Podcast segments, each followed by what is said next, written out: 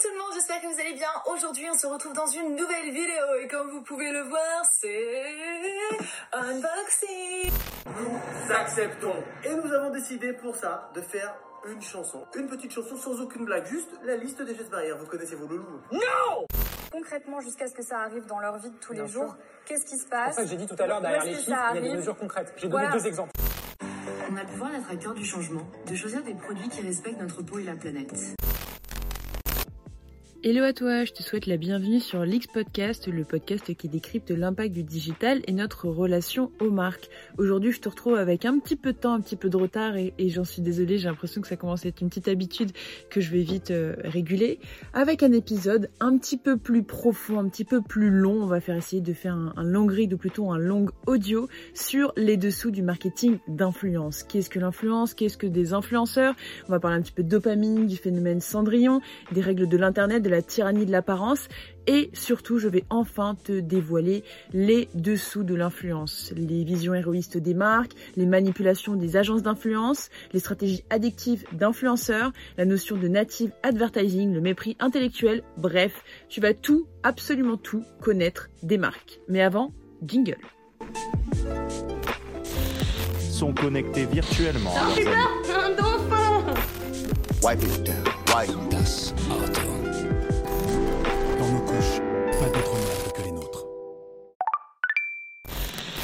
Je suis Nina Rollin, planeur stratégique en agence de communication et j'essaye de décrypter un petit peu les messages publicitaires et médiatiques pour toi pour essayer de nourrir un petit peu ton regard critique. Donc aujourd'hui, comme je le disais, on va parler des dessous du marketing d'influence avec un sujet un petit peu plus long que d'habitude puisque là, cette fois-ci, il y aura deux grosses parties. Une grosse partie qui parlera de l'histoire du marketing d'influence, du rêve, de la fuite du quotidien, de ce phénomène un petit peu cendrillon et de cette dopamine qui est une drogue dure pour les influenceurs et des dictates liés à Internet. Et dans un second temps, nous verrons tout ce qui est lié à la fabrique du divertissement, c'est-à-dire toutes les stratégies un petit peu de communication, marketing, des agences d'influence, des agences de communication, des marques, les dérives et également, on va faire un petit peu, on va essayer d'imaginer le futur des influenceurs et comment essayer de se prémunir face à eux ou face aux agences. Nous verrons cela tout de suite. Rapide point avant de commencer, l'ensemble des notions que je vais présenter, l'ensemble des points, l'ensemble des liens seront disponibles en description ainsi qu'un plan qui te permettra directement de savoir où nous sommes puisque c'est quelque chose de très long qui va se passer là, très intéressant, très riche et j'ai pas envie que tu te perdes dans toutes mes explications. Deuxième point, c'est que l'ensemble des parties sera scindé par ce son et les sous-parties seront scindées par ce son. Prêt Alors, bonne écoute Pour commencer, histoire et définition du marketing d'influence. On parle de marketing d'influence, mais commençons par définir ce qu'est l'influence. C'est quelque chose de très basique, mais il faut savoir de quoi on parle. L'influence, qu'est-ce que c'est? Dans le dictionnaire, l'influence se résume à exercer une action, un pouvoir social ou moral volontaire ou non sur quelqu'un ou sur quelque chose. En psychologie, l'approche est similaire. L'influence consiste à œuvrer dans l'objectif de faire adopter un point de vue à une autre personne de manière spontanée. Aussi, il ne faut pas attendre l'arrivée des youtubeurs et instagrammeurs, ces créateurs d'internet qui diffusent leur contenu sur YouTube ou Instagram pour parler d'influence. La notion d'influence a toujours existé. Du Moyen Âge jusqu'à nos jours, en passant par l'époque contemporaine, on va remonter un petit peu le temps pour comprendre d'où le terme prend racine. Arrêtons-nous au XIXe siècle au temps de la photographie, outil qui définissait des tendances et pouvait manier l'opinion.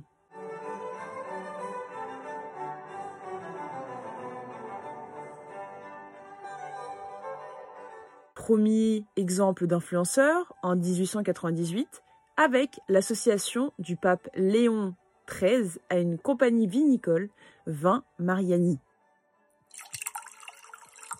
On a aussi un autre cas de la reine britannique Victoria, cette fois-ci en 1840, qui s'est mariée pour la première fois dans une robe blanche, puisqu'à l'époque c'était une robe rouge, comme symbole de bourgeoisie, puisqu'à l'époque le tissu blanc était très cher, était aussi un symbole de pureté, d'innocence, de chasteté, ce qui permettait de la positionner comme une fille de très bonne famille puisque, pour rappel, anciennement, la robe de mariée était rouge, selon les cultures, et ensuite, grâce à elle, ou du moins avec elle, se démocratisa jusqu'à aujourd'hui en devenant une tradition symbolique.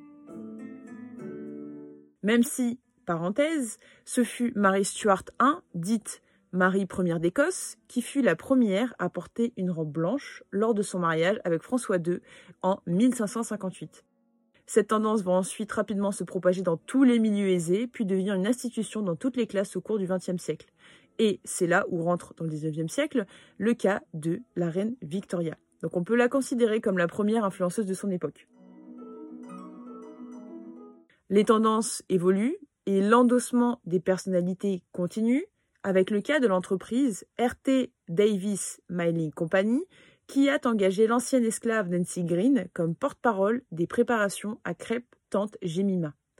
Elle deviendra ainsi le visage de la marque, présente sur tous les packagings dont le logo. En France, la célèbre actrice Sarah Bernard a fait l'affiche d'une publicité s'associant à une marque de cosmétiques, la Diaphane, qui est une sorte de poudre de riz qui est un cosmétique, en 1890. Dès le début du XXe siècle et l'arrivée du cinéma, une nouvelle étape dans le pouvoir d'influencer.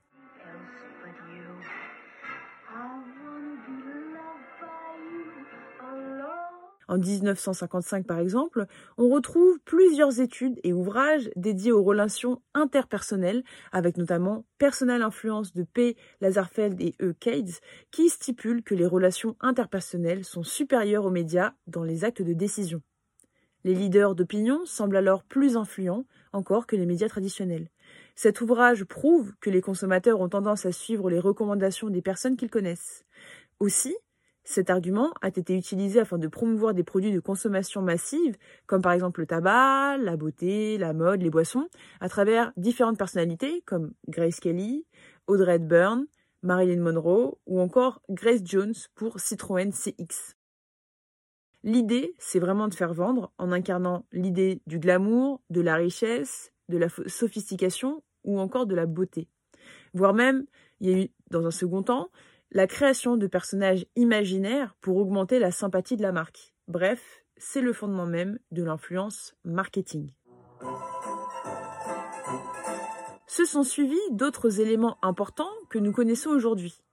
La naissance des blogs et de Google en 1998, en 2002, les skyblogs. En 2005, les premières agences d'influence ou de célébrité. En 2006, les réseaux sociaux. En 2010, la montée des réseaux Tupperware où votre voisine gentille ou cousine proche pouvait vous vendre des ustensiles de cuisine. Jusqu'en 2018 avec les influenceurs virtuels tels que la célèbre Lil Michaela qui n'existe que virtuellement. Tout ça jusqu'à aujourd'hui avec d'autres types d'influenceurs qui sont des êtres vivants, les animaux influenceurs, on a l'exemple avec Bee Influenceur, qui est une abeille en charge de la sensibilisation et sauvegarde de la biodiversité. Selon le média Influent, ces influenceurs seraient trois fois plus attrayants que les vrais créateurs de contenu. Aujourd'hui, à l'ère digitale, de la surconsommation et surinformation, je ne vais pas vous l'apprendre, ou peut-être si, selon le Trust Barometer 2021 de Elan Edelman, les consommateurs n'ont plus confiance envers les politiques, pour 57% d'entre eux, envers les médias pour 53% d'entre eux, et 56% des Français n'ont pas confiance envers les marques. Les citoyens, ils savent plus vers quelle source se fier. Ils n'ont plus qu'à se tourner vers les réseaux sociaux, même si 35% sont méfiants des infos présentes dessus, pour essayer de trouver des informations ou de parler avec des inconnus au quotidien similaires aux nôtres. De ce fait, ce ne les rend pas si inconnus que ça. Dans la masse d'informations, les consommateurs sont sensibles à la recommandation d'une personne en qui ils ont confiance. Confiance, qui s'acquiert avec le temps, de manière virtuelle ou non, d'une personne qu'ils conseillent ou qu'ils considèrent comme un expert compétent et fiable. Depuis l'essor des réseaux sociaux, nous sommes rentrés au cœur d'une ère de participation. N'importe qui peut créer du contenu en ligne aujourd'hui, c'est la naissance des influenceurs. Maintenant que nous comprenons d'où vient un petit peu l'influence marketing, il nous semble important de définir certains des propos clés de l'épisode. Deux mots. Commençons par le marketing d'influence, puisqu'on parle des dessous du marketing d'influence, bien sûr. Le marketing d'influence fait partie d'une stratégie de marketing digital et est défini comme l'identification et l'utilisation d'influenceurs sur les médias sociaux pour faciliter les activités de marketing de la marque. C'est l'ensemble des pratiques qui visent à utiliser le potentiel de recommandation des influenceurs. À l'origine, orienté vers les membres de communautés ou les forums les plus actifs, le marketing d'influence vise désormais à toucher les blogueurs les plus reconnus sur leur thématique, les utilisateurs des réseaux sociaux les plus suivis, par exemple sur Facebook, Twitter, Instagram, YouTube, TikTok, Twitch ou Clubhouse, pour essayer de leur faire endosser le message publicitaire des marques. Au départ, c'était une pratique sur YouTube qui fut très décriée, puis démocratisée au fur et à mesure. Dans le même sens, Truffem et Gaston en 2017 déclarent que le marketing d'influence vise à connecter les marques aux blogueurs et aux utilisateurs célèbres et suivis des plateformes pour créer de la visibilité pour les marques et d'orienter favorablement l'opinion de leur cible. Enfin, le marketing d'influence est un type de publicité cachée similaire à la publicité native en ce sens que le contenu payant a l'apparence d'être mérité, mais nous verrons ce point plus tard dans une autre partie. On parle de marketing d'influence et parlons d'influenceurs. Très rapide. Dans le dictionnaire Le Robert, un influenceur, il s'agit d'une personne qui influence l'opinion, la consommation par son exposition sur Internet auprès d'un groupe d'internautes connus ou non et influents sur leurs décisions d'achat. Donc c'est différent de l'influence dès le départ. Il y a l'influence, le marketing d'influence et les influenceurs. Donc dans l'imaginaire collectif, l'influenceur a une connotation péjorative alors qu'il est possible d'avoir une influence positive. Il a vraiment une connotation péjorative. Le problème se trouve dans la gêne liée à la rémunération et bénéfices que ce statut leur permet de gagner. Certains veulent donner une définition différente de cette appellation, mais cela reste une fonction, un statut et un travail. L'influenceur est quelqu'un qui fait autorité sur un sujet grâce à une communauté qu'il a construite avec du contenu qu'il a partagé en ligne. L'influenceur peut d'ailleurs être considéré comme leader d'opinion seulement si trois conditions. 1 il est accessible, connecté et exposé au monde. Donc ça, c'est possible via les réseaux sociaux. Deux, il est crédible sur le fond, c'est-à-dire il a une qualité d'écriture, il a une autorité dans le domaine, également sur la forme, à travers le montage, il y a vraiment une expertise, un talent derrière. Et trois, s'il tient une position centrale au cœur des tendances, comme anciennement les égéries qui étaient capables de fédérer leur communauté sur des causes plus sociales ou sociétales. Néanmoins, le journaliste américain Malcolm Gladwell ne différencie pas le leader d'opinion et le leader dit opinion. Donc e-opinion, c'est-à-dire en ligne et hors ligne. Donc c'est vraiment la personne qui va faire la passerelle entre les marques et les internautes. Ces interprétations peuvent être appréciées comme mal perçues, dues au support que représente le web, puisque le web censé être une plateforme ouverte, et certaines réactions peuvent être exagérées voire violentes. C'est ce qu'on appelle les haters. Chiffres clés et avantages stratégiques. Les publicités envahissent nos écrans et même notre vie en général. Elles piétinent et polluent notre espace vital. Après plusieurs scandales à répétition, les consommateurs en ont marre et doutent des promesses publicitaires. Aussi les marques tentent de nouvelles approches telles que le marketing d'influence qui explose depuis plusieurs années. Avec l'expansion des utilisateurs dans le monde, toujours plus chez Facebook, mais encore plus chez Instagram et Messenger, l'audience potentielle pour les marques augmente. On le constate même avec des chiffres, et on parle de marketing d'influence qui atteint un marché financier de 20 milliards de dollars en 2021, contrairement à 1,5 milliard de dollars il y a 6 ans, en 2015. Une demande accrue des entreprises qui, selon une étude de l'agence Reach, estime que l'année dernière, en 2020, 51% des créateurs ont reçu plus de demandes de partenariat qu'en 2019 et un intérêt partagé puisque selon la même étude, près de 80% des créateurs ayant effectué au moins un partenariat dans l'année ou ont l'objectif de le continuer, de le poursuivre en 2021.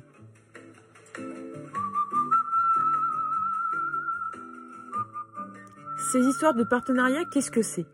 Cela s'appelle tout simplement l'endossement publicitaire. Le publicitaire Sung Choi stipule que l'endossement par des influenceurs est devenu l'une des formes de publicité les plus populaires. Dans le même esprit, Philippe Kotler, acteur du marketing, explique que l'endossement publicitaire est un canal de communication où les influenceurs agissent en tant que porte-parole de la marque et, en élargissant leur popularité et leur personnalité, certifient la réputation et la position de la marque. Cela peut également être défini comme une forme de publicité dans laquelle une entreprise utilise une personne connue, utilisant sa popularité pour promouvoir un produit, un service ou une marque. Les marques et les spécialistes du marketing comptent parfois trop sur les endossements de célébrités et d'influenceurs pour augmenter les ventes de leurs produits et leurs services, ce qui peut nuire un petit peu à la profession. De plus en plus répandu, le marketing d'influence fait partie intégrante des stratégies de communication des marques et pour cause, par des influenceurs présente de nombreux avantages. Sur l'aspect financier, les objectifs financiers. Premier point très pragmatique, les tarifs sont très bas et permettent d'avoir une grande visibilité. Donc rentabilité plus plus. Et quand je parle de tarifs bas, je parle comparé aux grilles tarifaires de grands médias, de la presse, de la radio, etc.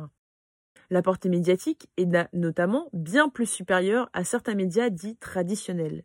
Second point toujours sur l'aspect financier, l'influence a une capacité de recommandation d'achat très forte en fait. Les influenceurs accroissent ainsi l'engagement de 30% vis-à-vis des annonceurs et selon l'étude Gartner, 82% des internautes se déclarent très enclins à suivre les recommandations d'achat des influenceurs digitaux VS la télé ou la presse, soit deux fois plus de ventes que le pay média et un taux de rétention de 37%.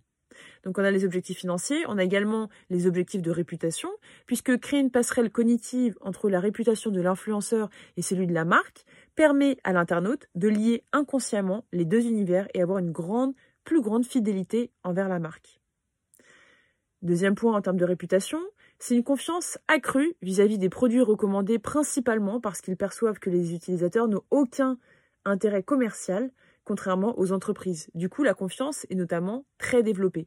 Donc on parle d'objectifs financiers, d'objectifs de réputation, et un dernier point, l'objectif communicationnel, puisqu'un message est plus convaincant et impactant dû à l'image positive des influenceurs qu'il véhicule. Les consommateurs ont généralement une attitude positive à l'écart de l'endossement des célébrités, de ces influenceurs, qui sont perçus comme attirants, agréables et impactants. Un autre point qu'on n'aborde pas assez est le fait que par ce canal, les marques contournent les adblocks, permettant de bloquer les publicités et donc ainsi diffuser leurs messages.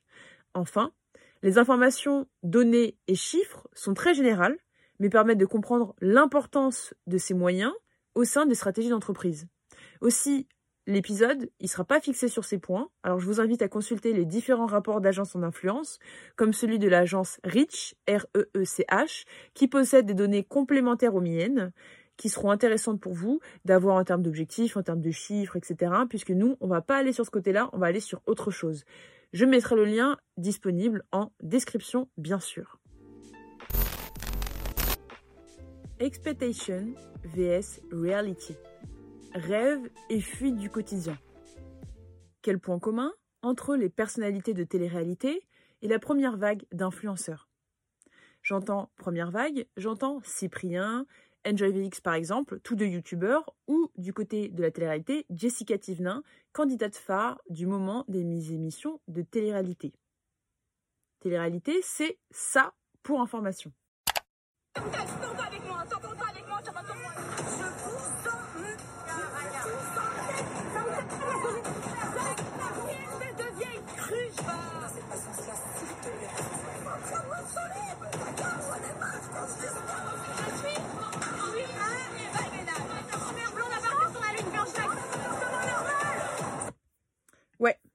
C'est vrai que c'est un peu cliché là. Mais bon, revenons à la question. Donc, quel point commun entre la télé-réalité et les influenceurs de la première vague? Eh bien, la réponse, c'est leur classe sociale. Prenons le cas de la télé-réalité. Selon François Jost, directeur de la revue Télévision, les émissions sont apparues pendant une période de grande désaffection. Les politiques nous représentaient mal, les médias aussi, jusqu'au jour où on nous montre à la télévision des gens qui n'ont aucune qualité particulière et qui peuvent quand même être connus seulement grâce à un univers et une personnalité. Allons plus loin dans ce raisonnement, avec l'exemple de la télé-réalité similaire au phénomène des youtubeurs. Un des aspects les plus intéressants de la télé-réalité est la façon dont elle utilise des gens ordinaires afin de contribuer à la diversification de la culture télévisuelle. La télé-réalité fonctionne sur le principe de l'identification. Selon Seaton, en 97, la télé-réalité est populaire parce qu'elle présente des situations auxquelles nous pouvons facilement nous identifier. Pour être efficace, ce type d'émission met en scène des gens ordinaires, de sorte que le téléspectateur puisse se voir dans la même situation que quelqu'un qu'il admire, qu'il souhaiterait être. C'est pour ça que des fois on peut réagir, moi je ferais ça, moi je ferais ça, moi je ferais ça. L'implication spectaculaire se double d'une identification psychologique et sociale avec de vrais gens mis en scène. Le spectateur traverse ainsi l'écran, entre dans le monde spectaculaire par le biais de l'identification. Il en ressort transformé en acteur à domicile. En ce sens, la télé-réalité contribue à faire de la célébrité avec de l'ordinaire. Les téléspectateurs s'identifient aux participants, ce qui crée des liens affectifs. Ils ont aussi l'impression de partager la même réalité banale. Ce qu'ils, je parle des gens, des internautes, en général des téléspectateurs, veulent profondément, c'est le spectacle de la banalité, qui est aujourd'hui la véritable pornographie de la véritable obscénité, selon Baudrillard. Avant, pour devenir une star, il fallait savoir chanter ou jouer, et ensuite peut-être passer à la télévision et entrer dans le star system. Aujourd'hui, tout le monde, et surtout n'importe qui, peut devenir de l'inconnu à la célébrité sans devoir répondre à des critères particuliers. Sur le même principe que le petit écran YouTube transforme des gens ordinaires en vedettes instantanées. C'est vraiment la puissance du petit écran de YouTube. Le prix à payer peut être élevé, mais la récompense peut faire rêver. Gloire, popularité et richesse. En plus de la célébrité qui semble accessible au bout de la rue, il y a un autre point que j'aimerais souligner. On est en 2013, une époque où la monétisation n'existait pas ou était peu connue, une ère où les utilisateurs partageaient leur contenu sans forcément avoir d'enjeu euh, de popularité et de devenir influents.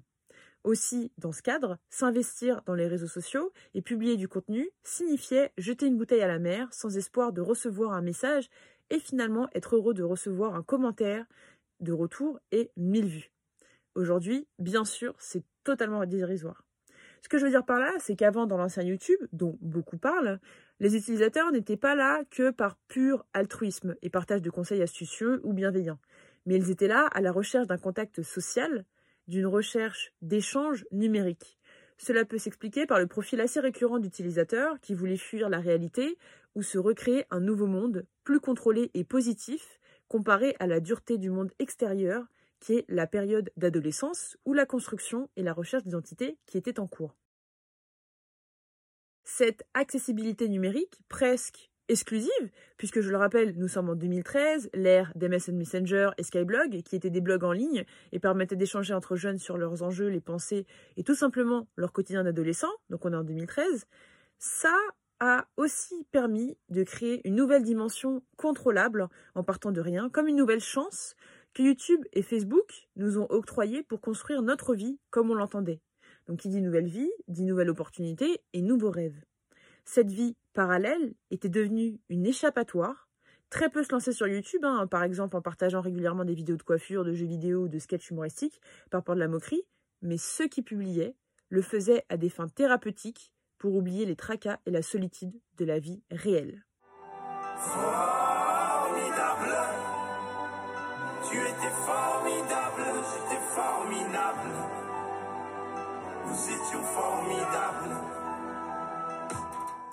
YouTube a ainsi pu faire partie des plateformes qui ont permis à l'Internet de prendre le tournant social, c'est-à-dire de devenir plus interactif, plus participatif, collaboratif, voire contributif.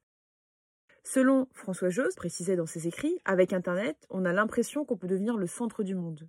Le concours de ces technologies et les habitudes qui ont été prises avec latéralité nous donnent l'idée que nous pouvons facilement tous rayonner autour de nous. Au final, fuir la tristesse du quotidien, c'est fuir la masse, le groupe et penser à l'individualité, le discours de l'unicité, c'est-à-dire aussi appartenir à un nouveau groupe, celui qu'on choisit plutôt que celui qu'on mérite, et enfin peut-être être accepté et aimé, parce que finalement on aime les stars, les talentueux comme DiCaprio par exemple. Et vous attendez? Vous attendez, car celui qui parle en premier a perdu. On aime bien les stars comme Zidane, Scarlett Johansson et d'autres talents qui sont eux cachés comme Kendall Jenner, Zaya ou Nabila. Apparemment, c'était Aurélie et Capucine qui avaient pas de shampoing. Ah, allô? Non mais allô quoi. T'es une fille, t'as pas de shampoing. Allô? Allô? Avec Internet, tout semble possible. On a l'impression de devenir le centre d'un monde. C'est nouveau, ça donne envie de, le reproduire et d'en connaître les secrets. D'ailleurs, l'Instagrammeuse mode Noolita en parlait dans le magazine Néon. Pour l'instant, je vis un rêve et je suis totalement passionnée par ce que je fais. Imaginez que vous êtes une patate, une patate plutôt ordinaire, ni flamboyante ni dégoûtante. En principe, votre vie se résume à une alternative, être une purée. Vous rêvez d'être célèbre Et bien imaginez que vous le soyez, la seule patate dont tout le monde a envie d'être. C'est génial.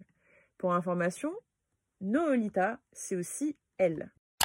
Salut tout le monde, me voilà dans une nouvelle vidéo. J'avais envie de répondre à des petites questions. Euh, c'est une vidéo euh, simple, une petite vidéo cool. Donc voilà, je vous laisse avec ma première vidéo chit chat. Nouveau modèle et phénomène Cendrillon. Ériger ces modèles de personnes ordinaires c'est se laisser la possibilité sur seule volonté de réussir et de devenir également une star. Dans une logique de quand on veut on peut, une logique très libérale, certains youtubeurs à succès parviennent à faire de leur passion leur métier et à en vivre. Ils se transforment en semi-professionnels, les diplômes et formations pour ces métiers n'existent pas officiellement, je passe outre les faux diplômes des écoles privées à 7000 dollars ou 7000 euros l'année. Certains internautes, avant d'être ordinaires qui sont maintenant youtubeurs se font approcher par des marques et des entreprises qui cherchent à leur fournir des échantillons évalués et promouvoir. Ils peuvent aussi recevoir des bénéfices publicitaires à partir de Google et son système AdSense, qui les pousse à monétiser leurs prestations. Tout va très bien, tout va très vite. C'est ce que j'appelle le phénomène Cendrillon.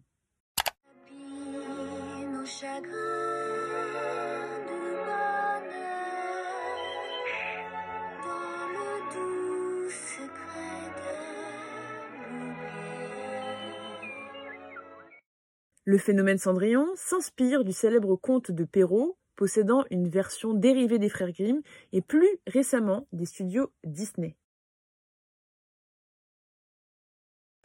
En effet, à la suite du décès de son père, Cendrillon, à la merci de sa belle-mère et de ses deux affreux belles devient l'esclave de la maison jusqu'à croiser une fée qui l'aidera à assister à un bal où elle y rencontrera un prince, se mariera avec et au final sera heureuse. Bon, ça c'est l'histoire qui finit bien selon Disney. Eh bien, le phénomène Cendrillon est similaire. Il touche beaucoup de youtubeurs, les humanise, les rend crédibles sur leur succès sur YouTube. Puisqu'en effet, après chaque orage, le soleil, et c'est le cas, par exemple, avec Enjoy Phoenix ou Lucas aka Squeezie, qui possédait une vie orageuse et difficile avant de connaître le succès. Marie de la chaîne Enjoy Phoenix était connue pour avoir commencé les vidéos afin de s'échapper de sa situation d'harcèlement scolaire et se faire de nouveaux amis. Quant à Lucas, de la chaîne Squeezie, il était lui aussi victime de violences et d'intimidation en milieu scolaire. Ce phénomène touche beaucoup de youtubeurs et même la seconde vague de youtubeurs. J'en ai rencontré plusieurs, certains en parlent facilement et d'autres non, ou seulement dans le cadre privé. Hein. J'ai rencontré des gens de tout âge, trentaine, mineurs ou jeunes adultes, tous, ou du moins au centre d'intérêt différents, gaming, beauté, lifestyle, etc. Et le constat est vraiment sans appel.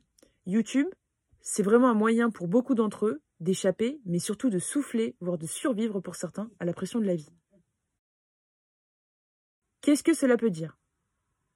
D'une part, que le sujet du harcèlement scolaire est peu ou pas assez pris au sérieux, mais surtout que ces nouveaux modèles sont à la recherche d'une validation sociale, peut-être en mal d'amour, ou du moins en quête de leurs identités, ou encore la thérapie face à une fracture guérissable seulement sur le long terme.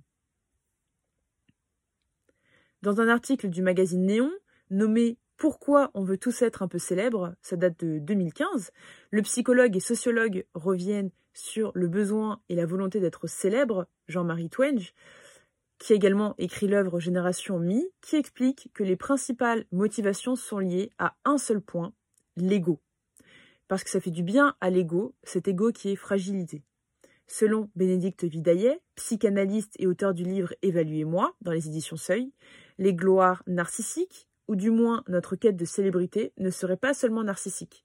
Nous ferions cela parce qu'on souffre naturellement d'incertitudes existentielles, propres à l'humain d'ailleurs, mais plus développées chez certaines personnes.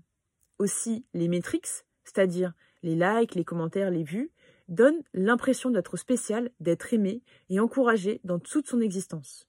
Néanmoins, le bonheur provoqué reste de courte durée, même s'il est réel, sauf qu'il est totalement illusoire. Scientifiquement, le compliment nous fait toujours plaisir, et encore plus lorsqu'il vient d'un inconnu, puisque venant de nos proches, le compliment peut disposer, ou de notre côté, on pense que les proches ont un regard et un avis biaisé. Du coup, il est d'autant plus appréciable venant d'un inconnu. Cette mini-joie décroche ainsi une stimulation de la glande chargée de la dopamine, cette hormone qui apporte sérénité et bien-être au cerveau. Le like, commentaire et vue fonctionnent sur notre cerveau comme des compliments et nous injectent des petites piqûres légères de dopamine, ce qui explique notre plaisir à en recevoir. Plaisir, mais également frustration, lorsque le chiffre n'est pas au rendez-vous, voire parfois même de l'agressivité. Mais quel danger me diriez-vous à court et long terme à recevoir des compléments numériques? Eh bien, voyons ça tout de suite. La dopamine, une drogue dure. La drogue, c'est mal.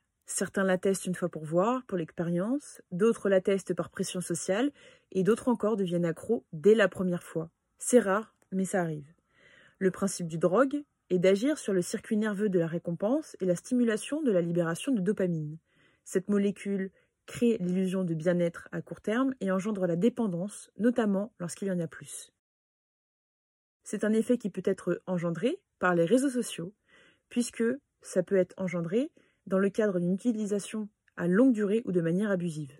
Frissons, énervement, sentiment de nervosité, de sérénité, d'excitation, toutes ces réactions peuvent être mélangées, peuvent être également vous être familières à l'approche, par exemple, d'une publication Instagram. Dans une interview pour Néon toujours, Déborah, fan de l'Instagrammeuse mode Noolita, a partagé sa réaction à l'approche d'une publication. Je cite Je frissonne en imaginant déjà mon compteur d'abonnés au sommet et ma future penderie garnie de cadeaux comme celle de Noolita. Une réaction qui en dit long sur la dépendance numérique de la jeune femme. Mais comment en est-elle arrivée là? Par quel mécanisme? Explication par Arte. T'inquiète pas, c'est normal. T'es complètement accro car ces applis sont conçus à la base pour sécréter dans ton cerveau la molécule responsable du plaisir, de la motivation et de l'addiction. La dopamine. Comme expliqué, les effets de cette drogue numérique s'effectuent au sein du cerveau. Le cerveau, s'habituant à avoir ces mini-extases narcissiques, comme dans d'autres paradis artificiels, devient totalement dépendant. Il faudra, comme toute drogue utilisée par des habitués, augmenter la dose petit à petit pour en ressentir les effets. D'où cette course à la visibilité jusqu'à devenir fou à rester dans l'attente de cette gratification et d'être placé perpétuellement en état de surexcitation émotionnelle. Être liké et recevoir une approbation devient des ou deviennent des récompenses rapides qui sont nécessaires voire automatiques à chaque connexion. Ce sentiment est également nourri par le syndrome FOMO, de l'anglais Fear of Missing Out, peur de rater quelque chose, ou l'anxiété de rater euh, quelque chose de manière sociale, caractérisée par la peur constante de manquer une nouvelle importante opportunité, euh, et qui donne un petit peu le, le fait d'avoir peur de manquer une occasion d'interagir socialement.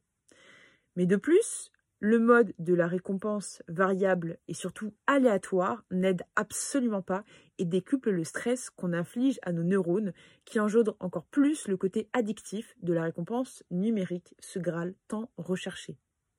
D'ailleurs, sur un volet plus scientifique, différentes expériences animales ont pu démontrer que primer ces victimes de manière irrégulière exacerbait leur désir et installait l'addiction plus rapidement.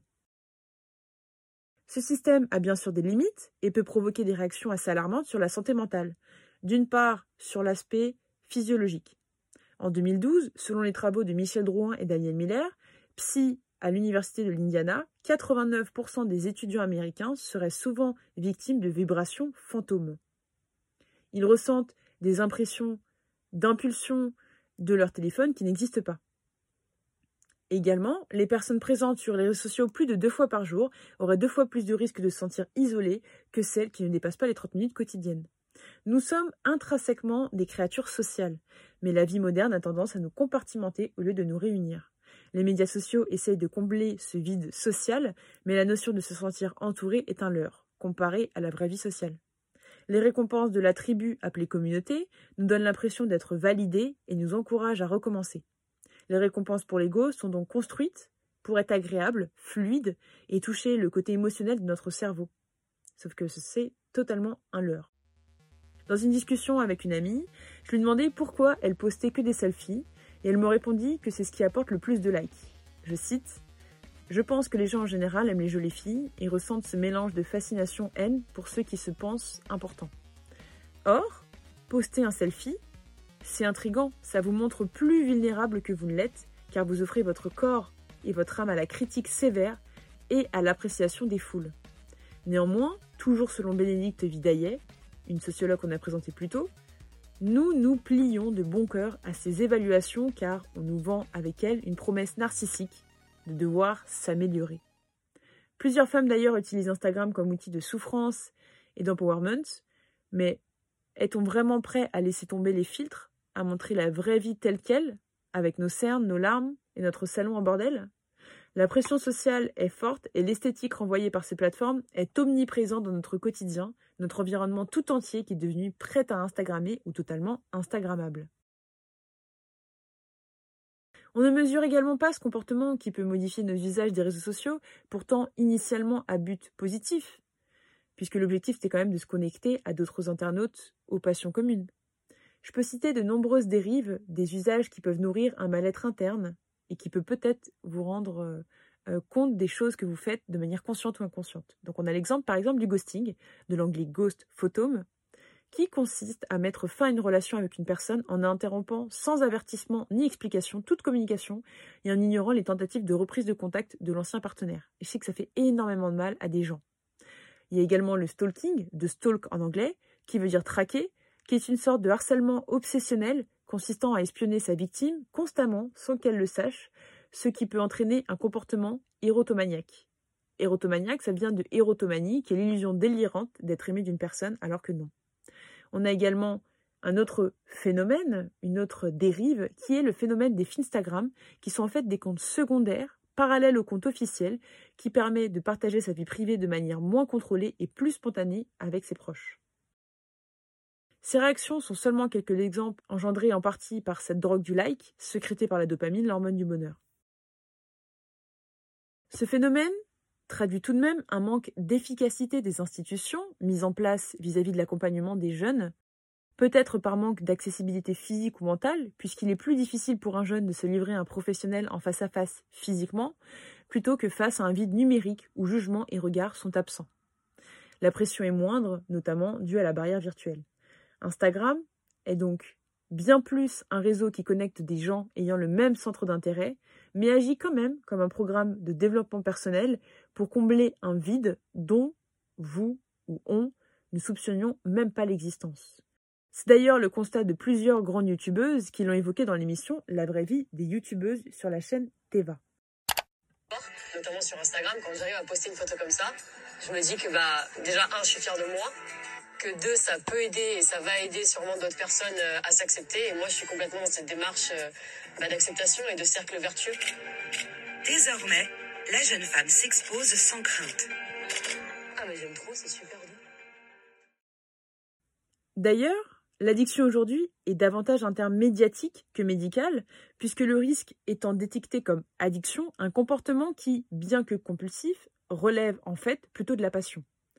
Ne faisons pas de généralité, même si pour certaines personnes, le plaisir peut basculer dans l'excès et devenir une dépendance. On a parlé de ce rêve plus accessible des jeunes voulant fuir leur quotidien et devenir populaires. On a parlé d'avoir envie de vivre un instant une vie de célébrité, une vie qui n'est pas la leur dont tout le monde prône. Nous parlions également de nouveaux modèles pour les jeunes qui s'inspirent de youtubeurs, de personnalités boostées par la télé avec l'exemple aujourd'hui de, YouTube avec Lena Situation, qui regroupe près de 2 millions de personnes euh, d'abonnés sur YouTube. D'ailleurs, on a réalisé une analyse de son succès et de ce que ça induit sur l'industrie culturelle et la jeunesse dans un autre épisode. Si ça t'intéresse, comme d'habitude, je le mets en barre d'informations. Mais revenons. Donc, les jeunes ont ces nouveaux modèles comme Lena Situation, qui sont devenus donc Lena Situation et Japanix, etc., qui sont vraiment devenues un modèle malgré elles, alors qu'elles-mêmes ont été influencées par d'autres modèles issus de la culture Internet plus âgée. Elle a d'ailleurs, Lena, affirmé dans ses vidéos en parlant de youtubeurs américains qui, les youtubeurs américains, ont participé à son, à son épanouissement et plus tard, elle a envie de lancer sa propre chaîne qui cartonne aujourd'hui. Nous avons aussi parlé des effets de la dopamine sur notre psychisme et des conséquences qu'elle pouvait induire. Quel mal à poster des vidéos marrantes sur Internet, me diriez-vous? Eh bien, car la dopamine, comme toute drogue, induit à ingurgiter toujours plus pour avoir des effets. Plus de dopamine est égal plus de likes, est égal plus de wow, est égal moins de limites et plus de dangers. Mais voyons ça tout de suite. La jungle d'Internet, les règles de l'Internet. On ne le pense pas assez, mais Internet régit de codes propres à lui. Même si la simplicité et facilité de prise en main de la plateforme nous laisse croire qu'il suffit de publier une vidéo par exemple, y ajouter un titre, une description et une image issue d'une banque d'images, il n'en est rien. Afin d'obtenir notre shot de dopamine, il est nécessaire de respecter quelques règles, certaines simples et intuitives, et d'autres plus compliquées à cerner car très mouvantes.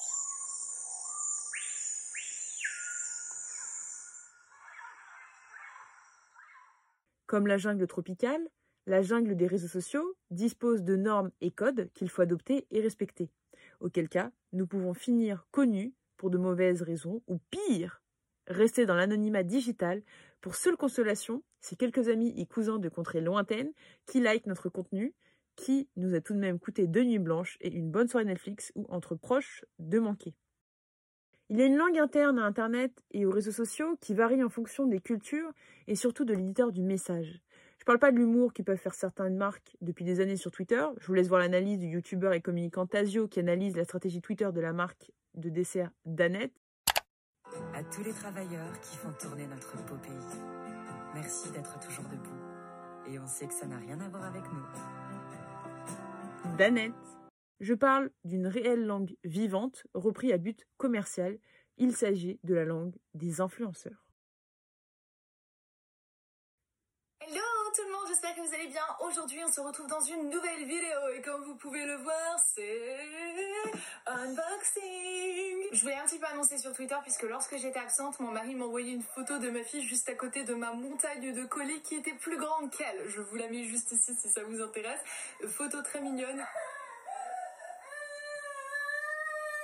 Hier, on parlait de haul, défilé pour montrer ses derniers achats, d'unboxing, qui sont en fait des ouvertures de colis en live, d'appartement tour, qui a pour but de montrer la décoration de sa maison, de sketchs sur des lieux communs, comme l'école de Cyprien, ou encore des must-have, qui sont les choses à absolument acheter.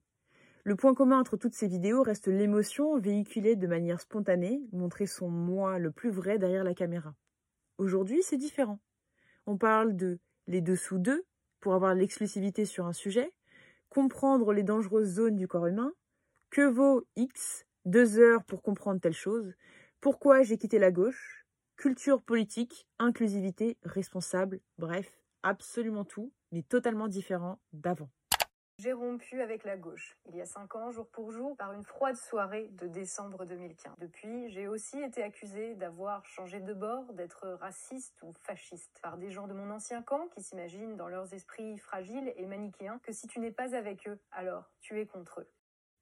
Il y a encore des vidéos de divertissement, mais pas mal, ou du moins il y a une grosse demande et un accès à des vidéos plus structurées de vulgarisation sur des sujets politiques, scientifiques, économiques et d'actualité médiatique. Ce qui montre l'évolution du positionnement des influenceurs, passant d'amis ayant les bons plans, comme une sorte d'acteurs de bouche à oreille numérique, à de réels prescripteurs ayant une autorité sur un sujet. Mais ça, je ne vais pas vous l'apprendre, on peut le lire un petit peu partout dès qu'on tape le mot influenceur sur Google. En tout cas, Certains influenceurs l'ont bien compris et s'en sont appropriés les règles qui cassent de temps à autre. On a l'exemple de la youtubeuse Gal Garcia Diaz qui a coup de Martine, même si elle vient d'une télé-réalité dans l'émission La Maison du Bluff sur Énergie 12, où elle était d'ailleurs suivie pour sa relation avec un autre candidat, Vincent Quejo, ou après être passée par la série télévisée. Ouais, tellement la, la série était pourrie, c'était Hollywood Girls sur Énergie 12, que j'ai même du mal à le dire. Bref. Donc elle a percé là-dessus, mais elle a vraiment percé en un an en ressemblant plus d'un million d'abonnés, là où certaines mais plusieurs années à avoir le million. Je vous mets un extrait tout de suite, vous comprendrez pourquoi elle a un positionnement très particulier.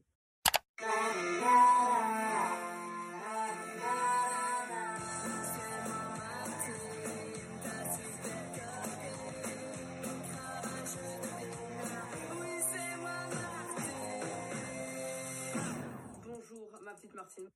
Bonjour mon petit Martin. Alors je vous dis très souvent en début de vidéo que je suis très heureuse de vous retrouver. Eh bien figure-toi que je suis très heureuse de vous retrouver. Donc c'est une fille qui a vraiment un côté un peu plus décalé et je vais te montrer le premier générique qui a carrément été interdit sur YouTube, qui l'a fait totalement buzzer, contrairement aux autres influenceuses euh, beauté, puisqu'elle c'est une influenceuse beauté, plus lifestyle maintenant mais passons, euh, qui était très léchée, très girly, très miou miou, bisous bisous, petit chaton, et elle, elle est arrivée avec ça. Je te laisse écouter. Salut Salut les filles,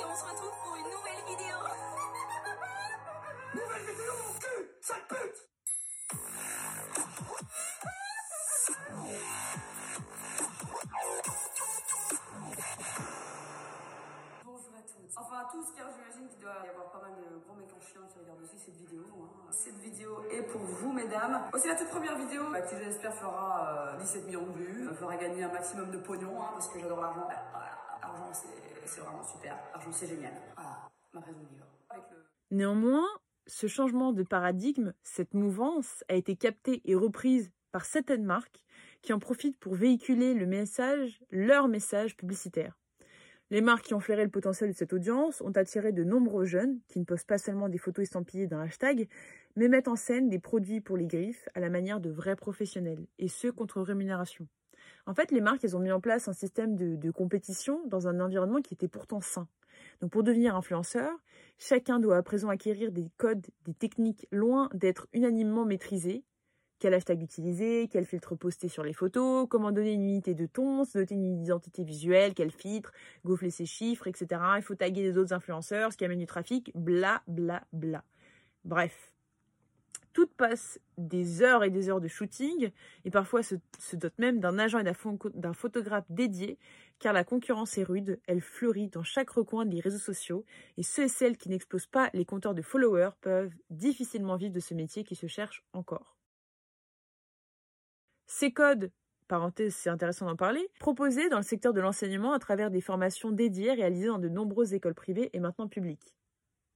C'est également dispensé dans des écoles publiques, privées, mais surtout de communication des écoles douteuses, qui souhaitent avoir une part juteuse du gâteau en proposant des formations au prix annuel exacerbant approchant les 5 ou 10 cas par an pour faire intervenir des professionnels peu compétents plutôt que des docteurs ou experts reconnus du métier, ou même des universitaires rédigeant des thèses sur cette langue et ses usages. Donc attention à ne pas se faire avoir.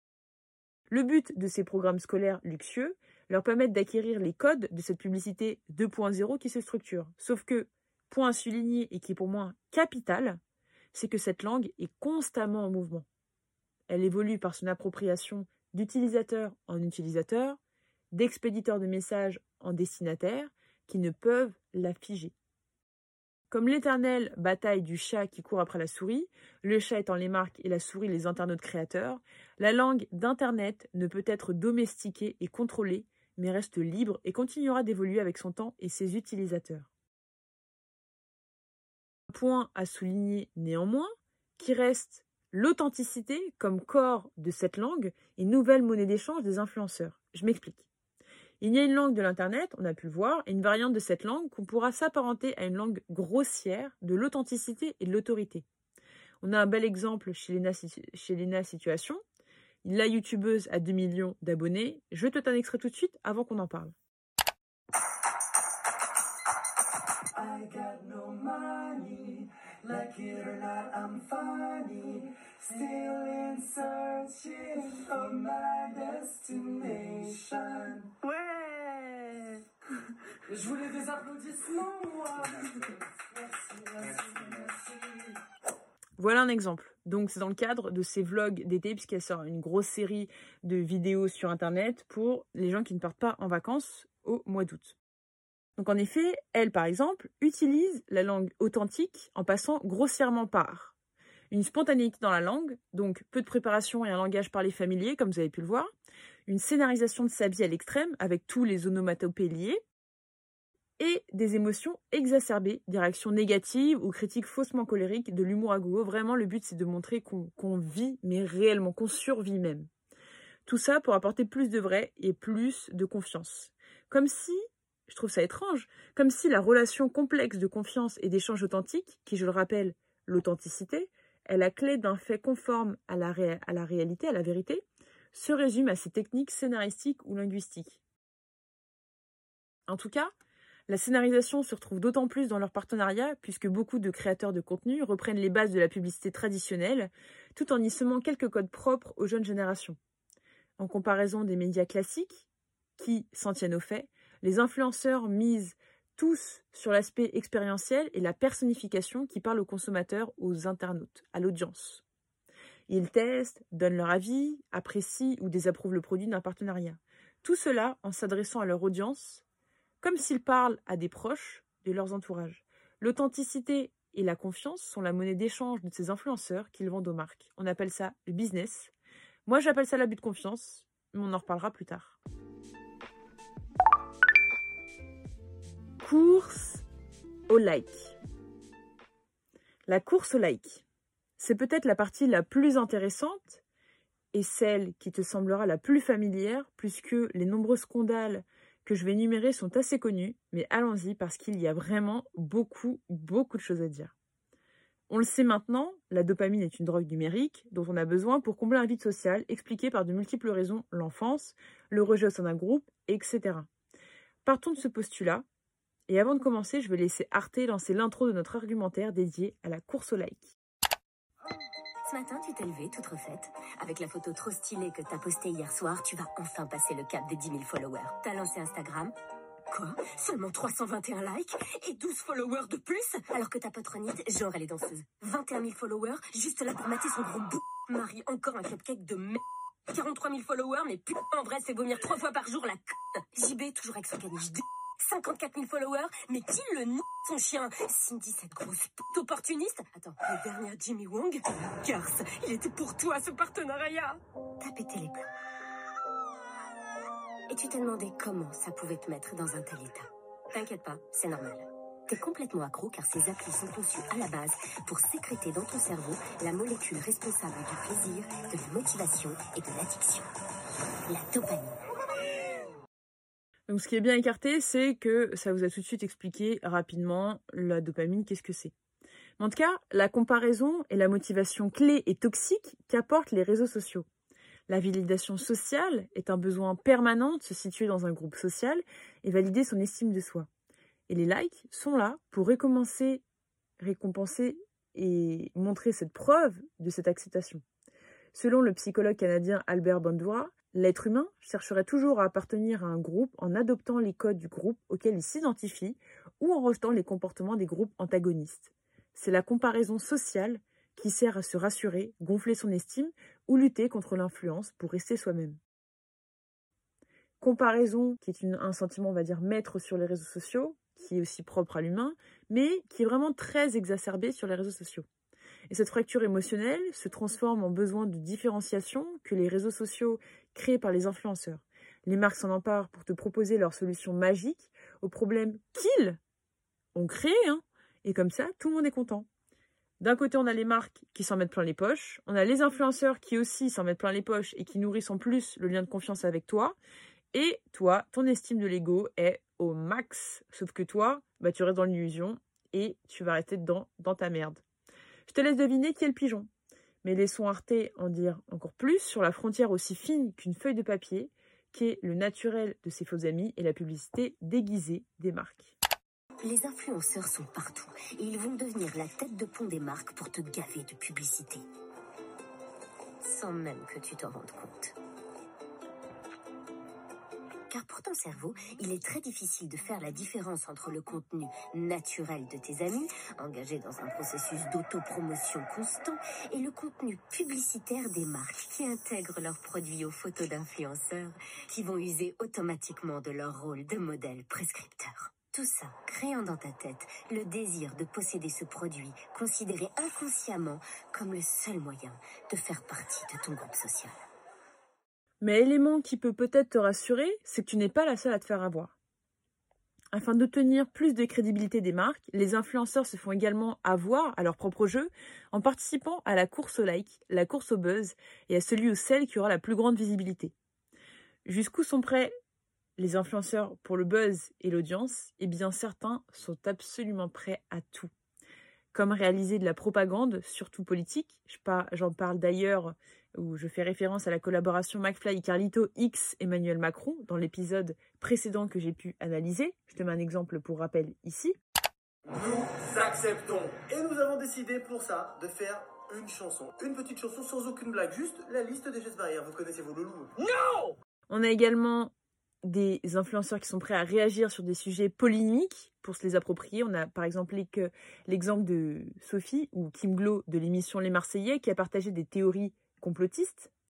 Nous sommes en train de vivre un génocide. Le virus a été inventé pour diminuer la population et esclavager le reste qui survit.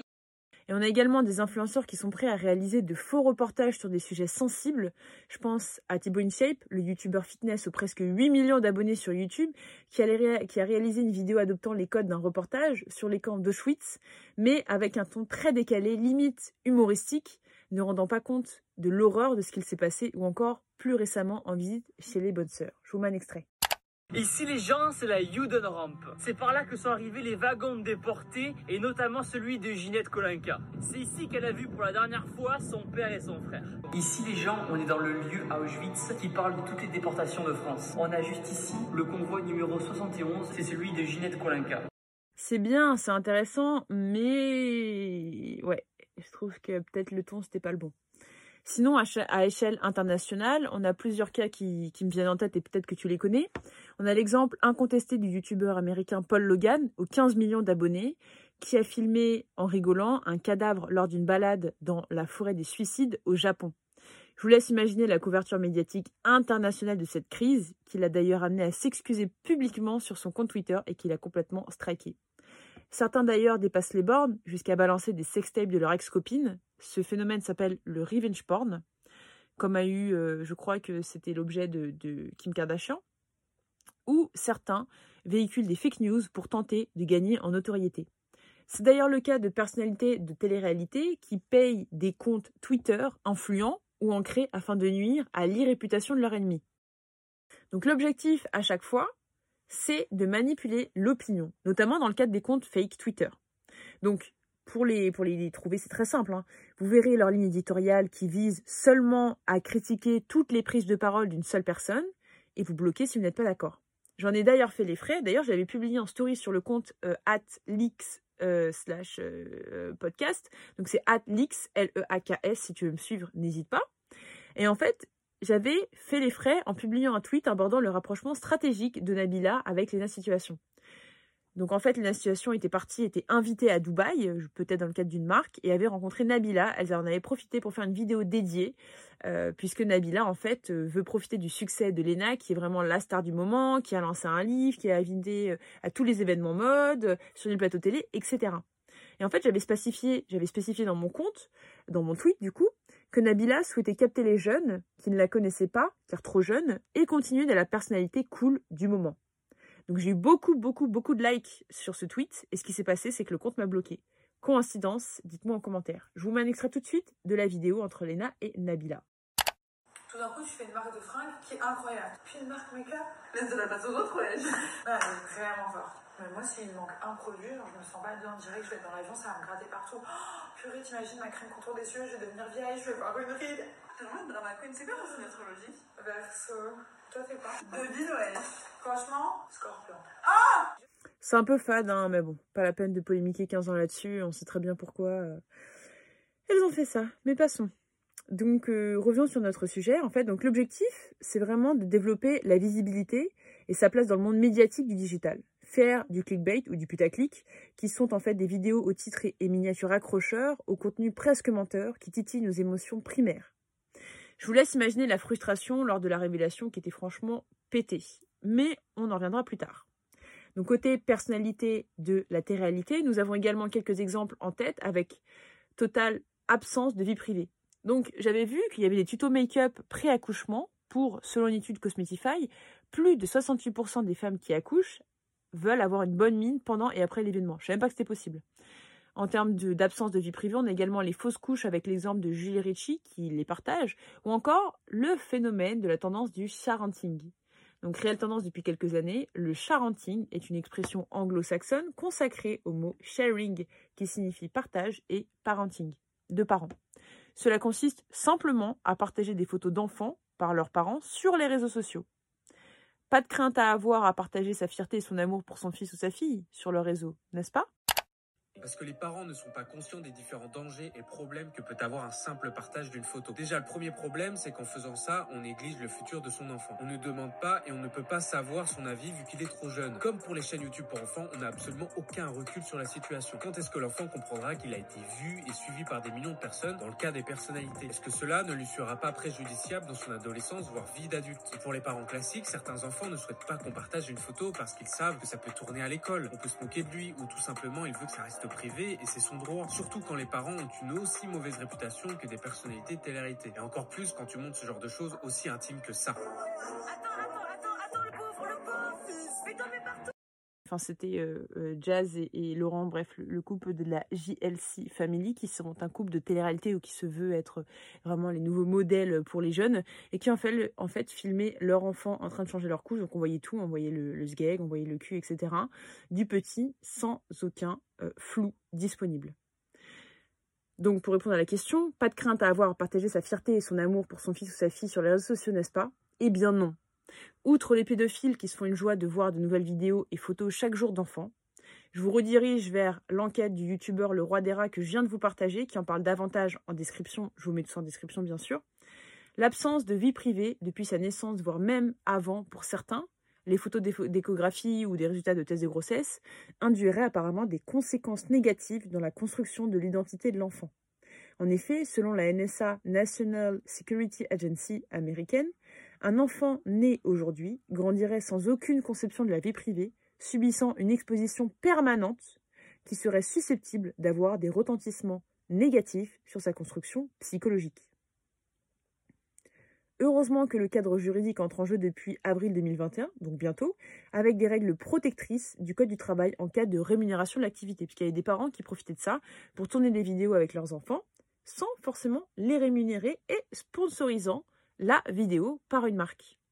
Donc en fait, les parents doivent d'une part demander une autorisation individuelle ou un agrément auprès de l'administration, être informés sur le risque éventuel de l'exposition et reverser une partie des revenus à la caisse de dépôt. Les enfants, quant à eux, possèdent le droit à l'effacement ou à l'oubli sur demande, sans consentement des parents, sur la moindre demande pour absolument tout effacer du contenu. En tout cas, tout cela en dit long sur l'époque et symbolise l'incroyable appétit de la futilité avec un aspect financier en motivation première. Vous me direz que c'est mieux que rien, que ça permet d'en informer la jeunesse. Oui, mais pas à n'importe quel prix. Il y a des sujets qui, par respect, doivent être abordés avec des codes différents des lignes éditoriales habituelles. La pression presque addictive du buzz est toxique pour bon nombre de personnalités du web qui monétisent leur contenu.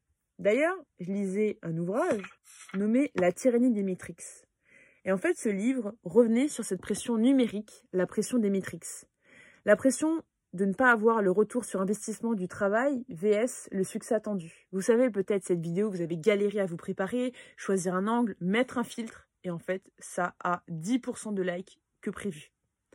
On peut parfois parler de passion plutôt que de pression, mais je suis pas d'accord. Le risque derrière ces initiatives, qui peuvent paraître anodines et innocentes, comme le partage de photos d'enfants ou les conseils avant un accouchement monétisés par exemple par un Novalac ou un Pampers, c'est d'une part biaiser ces conseils en faisant la promotion d'une marque qui t'accompagne pendant ce moment de vie important, et d'autre part de s'enfermer dans une prison numérique à cause des enjeux financiers. Bon, heureusement, toutes et tous, ces créateurs et créatrices ne sont pas comme ça. Mais l'envie d'être entendu et d'exister fait faire des choses dont parfois nous ne nous rendons même pas compte. L'appât du gain ou l'envie d'être considéré nous amène justement à utiliser la partie émotionnelle de notre cerveau plutôt que rationnelle. Elle nous amène à nous comparer, ce qu'il ne faut absolument pas faire, mais que l'on fait tous. Cette tendance de comparaison est toxique, elle est d'autant plus pour les acteurs passifs des réseaux sociaux et qu'on se contente de regarder les autres. C'est d'ailleurs la théorie d'Anna Krosva, universitaire de Potsdam. Le suivi passif exacerbe les sentiments envieux, ce qui diminue la satisfaction de la vie et remet en question ce que nous sommes pour au final vouloir correspondre et adopter les codes du groupe.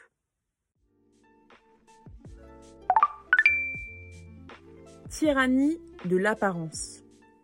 Nous devons prendre soin de notre image et de notre apparence. Il faut être beau, belle pour réussir. C'est ce qu'on nous a toujours dit, n'est-ce pas Dans la vie et même à l'école que ce soit vrai, que ça soit vrai ou non. La beauté comme facteur de succès, même si c'est totalement injuste, est un facteur qu'on nous apprend de manière indirecte et ça, dès l'école primaire. Je laisse la youtubeuse les choses au clair vous en dire plus là-dessus. Le fait qu'une belle apparence pouvait être synonyme de succès scolaire. En effet, et comme attesté par de nombreuses études, il a été prouvé que les jeunes enfants étant perçus comme très beaux étaient jugés plus intelligents et étaient même privilégiés, de manière bien évidemment inconsciente, par les enseignants dès l'école maternelle. Concrètement, ça se manifesterait par exemple par une attention plus poussée aux besoins de ces jeunes élèves, par des sourires fréquents, des petits mots gratifiants, mais aussi énormément d'encouragement et de soutien pédagogique. En effet, dans un tel environnement, en étant sans cesse complimentés, soutenus affectivement et stimulés, ces enfants seraient d'une certaine manière poussés à donner le meilleur d'eux-mêmes. A contrario, et là encore ce sont les études qui semblent le signifier, les enfants au physique perçu comme étant ingrats auraient parfois tendance à être ignorés ou marginalisés. Et là, de la même façon, s'enclencherait un schéma inverse, puisqu'étant ignorés ou marginalisés par rapport aux enfants perçus comme étant beaux, ils auraient tendance à avoir une confiance moindre en leurs capacités. Donc en fait, on part de manière inégale. Cette inégalité n'est pas seulement concentrée qu'à l'école, car selon différentes études, être beau selon les normes de beauté actuelles, bien sûr, serait également un avantage dans la vie politique et professionnelle, mais pas seulement. Être beau ou belle est un plus sur les réseaux sociaux. Il ne suffit pas d'être attirant, mais de correspondre aux normes de beauté actuelles et populaires sur les réseaux. Pour les hommes, reprendre les codes de la virilité imposés depuis ces dernières années avec au minimum grandeur, musculature, style vestimentaire et style de vie, par exemple une pub Axe. Et pour les femmes, les modes des femmes de forme généreuse sont de rigueur, poussés par les Kardashians, autant Kim que Kylie, Kardashian et Jenner, aussi, on trouve longue chevelure brune, bouche pulpeuse, nez fin, yeux étirés, taille fine et hanches larges. La nouvelle norme féminine est davantage présente sur les réseaux sociaux comme Instagram. D'ailleurs, plusieurs Instagrammeuses et YouTubeuses n'hésitent pas à passer par la case chirurgie pour ressembler à cet idéal.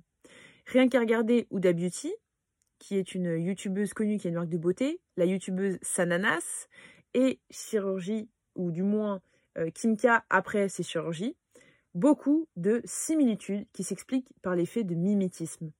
D'ailleurs, la youtubeuse Green, la petite Gabi, nous en dit plus. Explication tout de suite. Alors depuis notre plus jeune âge, on est animé euh, par, par le mimétisme, hein, tout simplement. On apprend avec le mimétisme. On, voit nos parents manger avec une fourchette. Et ben quand on est bébé, on va vouloir prendre une fourchette et faire comme nos parents. On voit nos frères et sœurs marcher. On veut faire comme eux. On veut se lever et marcher. On fonctionne. On est un être social. On fonctionne avec ce fameux mimétisme et c'est quelque chose bah c'est notre mode de survie hein, quelque part hein. si on n'avait pas ce mimétisme on serait vraiment euh, un peu embêté.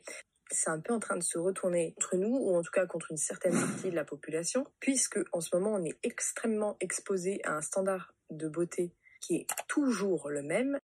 J'ai l'impression en fait que maintenant, pour être validé euh, par la, majorité et d'avoir euh, une certaine légitimité dans notre domaine, il faut forcément être belle et désirable, faire envie à tous. En fait, il suffit juste de voir le nombre de likes euh, sur une photo d'une fit girl normale et d'une euh, qui se met en avant les fesses cambrées ou euh, les seins de façon proéminente. Je rappelle quand même que les seins et les fesses sont ultra sexualisés euh, uniquement dans notre société. Alors certes, pour certains et certaines, mettre en avant son corps sur les réseaux sociaux, c'est quelque chose d'absolument immoral. Je nuancerais quand même quand c'est un homme qui le fait, personne ne trouve à redire, n'est-ce pas? Puisqu'on est quand même dans une société où le patriarcat est maître et euh, que beaucoup d'entre nous ont été élevés avec ces idées-là, euh, finalement sans qu'on s'en rende compte. Utiliser son physique pour faire vendre est une astuce vieille comme le monde. Sauf qu'en rajoutant les réseaux sociaux dans l'équation, outre l'aspect narcissique tiré à outrance, cela hypersexualise l'ensemble des corps, autant de la femme que de l'homme. Plusieurs études confirment d'ailleurs à l'unanimité que les utilisatrices ont vu majoritairement ces dernières années des corps musclés et minces, un ventre plat, une poitrine généreuse de belles fesses, une peau sans imperfection, etc. Une utilisatrice qu'on nommera Léa, interviewée dans le cadre de l'étude Les adolescentes et les dictats de la beauté sur Instagram, quelle influence sur leur image corporelle et leur utilisation sur réseaux sociaux, par l'étudiante Ilara Diventi, affirme que la plupart des photos que l'on voit sur Instagram, ce sont des personnes qui ont vraiment un beau corps parfait, sans rondeur, sans rien, pour 85% des photos. On compte ensuite 7% des corps hors normes, de grande taille, mais toujours possédant une image au code féminin avec une morphologie en X, et 8% de corps dits classiques, de quoi complexer. Aussi, gare aux personnes qui ne possèdent pas ces caractéristiques physiques qui seront vues comme clivantes et auront plus de difficultés à être entendues. Cet idéal valorisé numériquement peut créer toutes sortes de complexes physiques, réels ou déformés par notre propre perception. Ces complexes touchent d'ailleurs beaucoup d'ados et préados et peuvent les suivre tout au long de leur vie d'adulte. Cette influence sociale met tout de même d'autres corps en valeur, aux pourtant plus grands complexes selon les normes, mais qui s'assument davantage. On peut parler de mouvements qui veulent nous sortir de ces dictats imposés par la société patriarcale et nous aider à affirmer et exposer notre beauté individuelle sur Instagram et en être fiers. Il y a le body positive, ce mouvement social en faveur de l'acceptation et l'appréciation de tous les corps de corps humains qui encourage la diversité et l'estime de soi. Extrait de la porte-parole française Gaëlle Prudencio que je vous invite à suivre et à écouter tout de suite.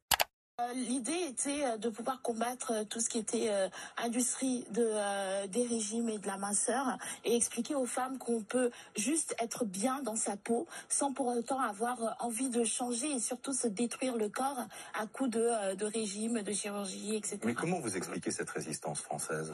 Ben, Je pense que c'est culturel parce que, ben, notamment dans le milieu de la mode dans lequel moi j'évolue, on a cette idée-là que pour faire vendre, il faut, il faut un certain chic à la française où on est mince, où la femme ne mange pas. Euh.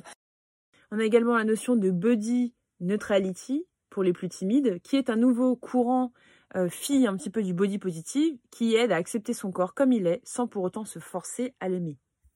Donc promulguer une religion du, du, narcissisme un petit peu à outrance reste toxique. Plus on valorise l'enveloppe, moins on valorise la lettre à l'intérieur. Sauf que tandis que l'enveloppe court après sa jeunesse en vieillissant, la lettre reste, elle, intacte toutes ces années. La valorisation du physique au détriment de l'intellect est un réel problème qui touchera encore plusieurs générations. D'autant plus que modifier son corps en fonction des modes, évoluant au gré des mentalités, n'est pas la meilleure solution pour guérir de ses blessures intérieures. La caricature des genres crée ainsi une uniformisation très stéréotypée du corps masculin et féminin et in fine des complexes. Des complexes monnayable que certains influenceurs se font plaisir de titiller pour vendre leurs produits, leur merde. Des formations en tout genre ou encore des produits dérivés et toxiques pour la santé comme des gélules magiques qui font perdre 3 kilos en une nuit, ou des gels amincissants qui font perdre 3 tailles de pantalon en une semaine lorsqu'on sait qu'il faut plusieurs mois pour obtenir ce résultat durable. Bref, le marché du rêve tenu par des personnalités influentes qui vantent le mérite de produits qu'elles n'ont pourtant jamais utilisés Publicité mensongère, je ne sais pas, on y reviendra plus tard. Un exemple quand même qui peut être marrant à écouter. Obligé de faire cette petite parenthèse puisque je vous jure, vous rendez ouf. Vous rendez ouf, vous rendez ouf, vous rendez ouf. Parce que la tête d'homme, il y a des gens qui vous, qui vous donnent des codes promo pour des trucs merdiques. Mais vraiment, hein. Et vous êtes là, vous, vous en pouvez up. Mais dès qu'on vous donne vraiment, parce que j'ai juré, hein, je ne fais plus aucun placement dans mon Snap si moi-même je ne crois pas au produit, ou si je ne kiffe pas le produit, ou si je ne l'utilise pas au quotidien. Vraiment, c'est devenu un principe. C'est, je sais pas comment vous expliquer en fait. Bref, OSEF. Selon Pascal Lardelier, professeur à l'université de Bourgogne et spécialiste des réseaux sociaux, les réseaux sociaux sont devenus une forme de vitrine où les gens se mettent en scène dans des stories, où les images règnent sans partage. Le métier de ces starlets n'est pas de produire des œuvres, mais de produire un idéal. On est passé de la télé-réalité à la réalité télé. Résultat, les jeunes veulent à tout prix leur ressembler. L'impact de ces modèles valorisant la tyrannie de l'apparence est d'ailleurs déjà évaluable. D'une part, en voyant la demande croissante des opérations non et chirurgicale, avec par exemple la demande de l'hypofilling qui a bondi de 30% ces dernières années, pour suivre un petit peu la tendance de, de, la star américaine Kim Kardashian, qui consiste en fait à prélever de la graisse, donc d'ailleurs du corps, pour l'injecter dans ses fesses. On a également le nombre de publications concernant les injections dans les lèvres sur Instagram à plus d'un million de publications pour, par exemple, regarder le hashtag lip injection, par exemple, et je ne compte pas les 4-5 connaissances françaises autour de moi qui se font des injections aux lèvres en assumant clairement que c'est l'influence d'Instagram qui y est pour quelque chose. Alors qu'avant, en 2000, par exemple, la mode était de refaire son nez. En 2021, c'est les lèvres. Et qu'est-ce qui se passera en 2040 Vraiment, c'est une dérive inquiétante. Et cette fois-ci, euh, on va du côté des États-Unis avec la dysmorphophobie, ou le fait de tenter de ressembler à son image retouchée à l'aide de la chirurgie. La ode française est d'ailleurs plutôt de corriger tout en restant naturelle et en préservant son identité. C'est la French Aesthetic Touch, À l'opposé du body neutrality qu'on expliquait plus tôt, que peut faire par exemple la youtubeuse Marie, aka NJ Phoenix, qui est l'une des youtubeuses les plus suivies en France, en assumant son acné. D'après la psychiatre et psychanalyste Marie-France Irigovan dans Les Narcisses, un essai alertant sur l'invasion de la société sur le moi, par le moi, l'image n'est pas une vérité. Elle montre seulement un instant pris sur le vif, ce qui importe peu, car ce qui compte, c'est ce qu'on donne à voir, même si c'est une image fabriquée, un faux self, destiné à être conforme aux attentes des autres ce fake self, un petit peu, peut nourrir un besoin qui peut devenir maladif, notamment en jaugeant sa valeur, en se confrontant aux performances des autres. On est vraiment dans la tyrannie, dans la tyrannie de l'apparence.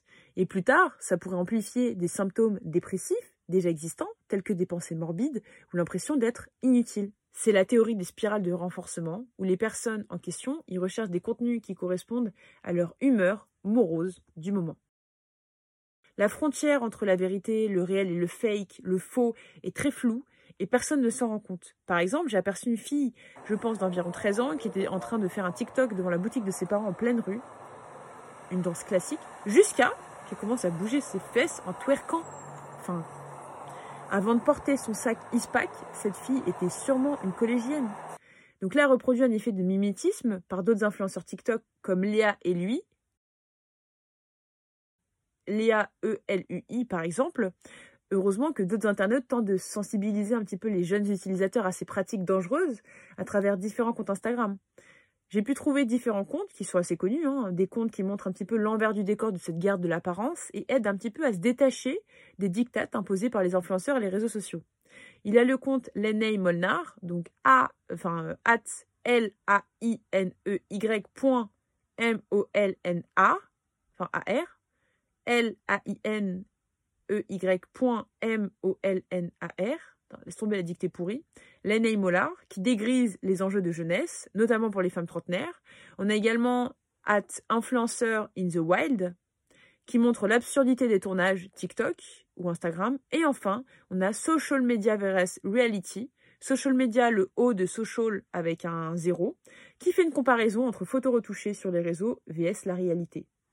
Si vous avez d'autres comptes, n'hésitez pas à partager tout ça en commentaire. L'épisode est assez riche, mais en tout cas, il peut être encore plus riche avec vos commentaires. Comme d'habitude, les comptes là pour pas se perdre sont disponibles en description.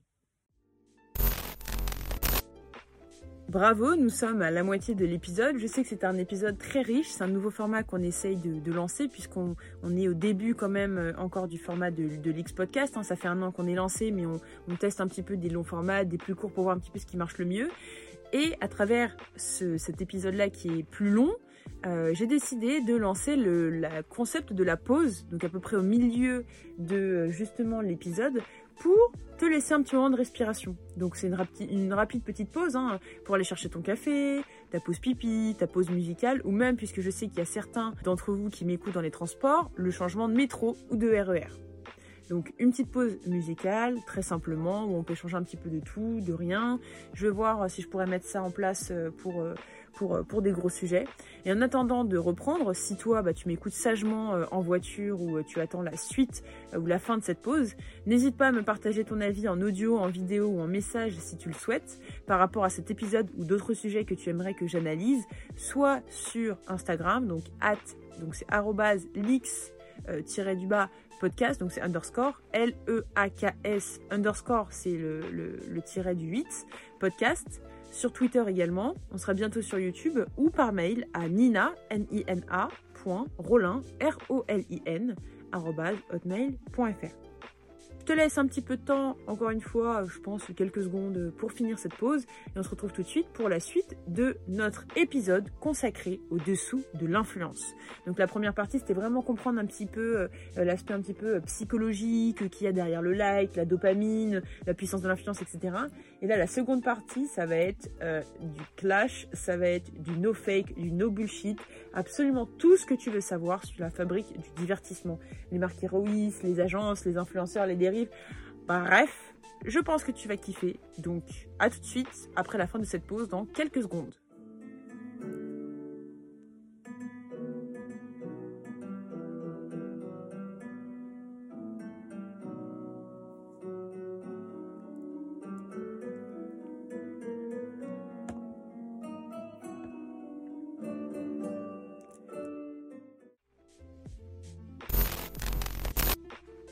De la pause et on se retrouve pour les dessous de l'influence. On a vu rapidement commencer avec les définitions du marketing d'influence, les rêves vs la dureté de la réalité, le phénomène Cendrillon, la jagle d'Internet et ses codes.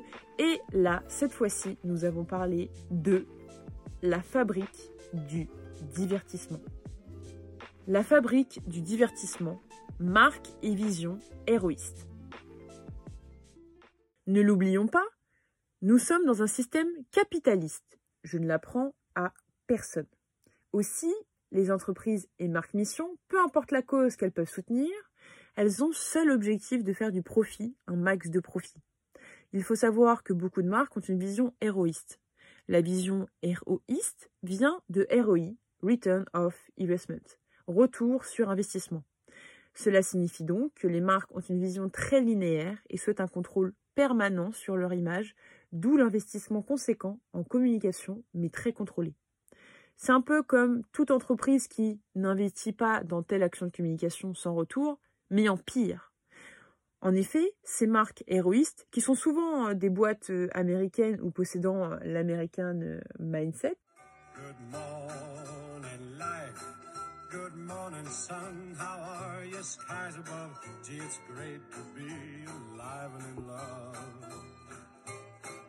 Ces marques héroïstes, du coup, qui ont l'American Mindset, veulent investir en communication digitale, mais veulent aussi toucher les influenceurs. Sauf que pour eux, cette action, ils ont vraiment peur, car c'est une action peu mesurable et parfois risquée, notamment sur la garantie des retombées, puisque c'est vraiment ça l'objectif pour eux, c'est de faire du profit, de calculer absolument la rentabilité de chacune des actions.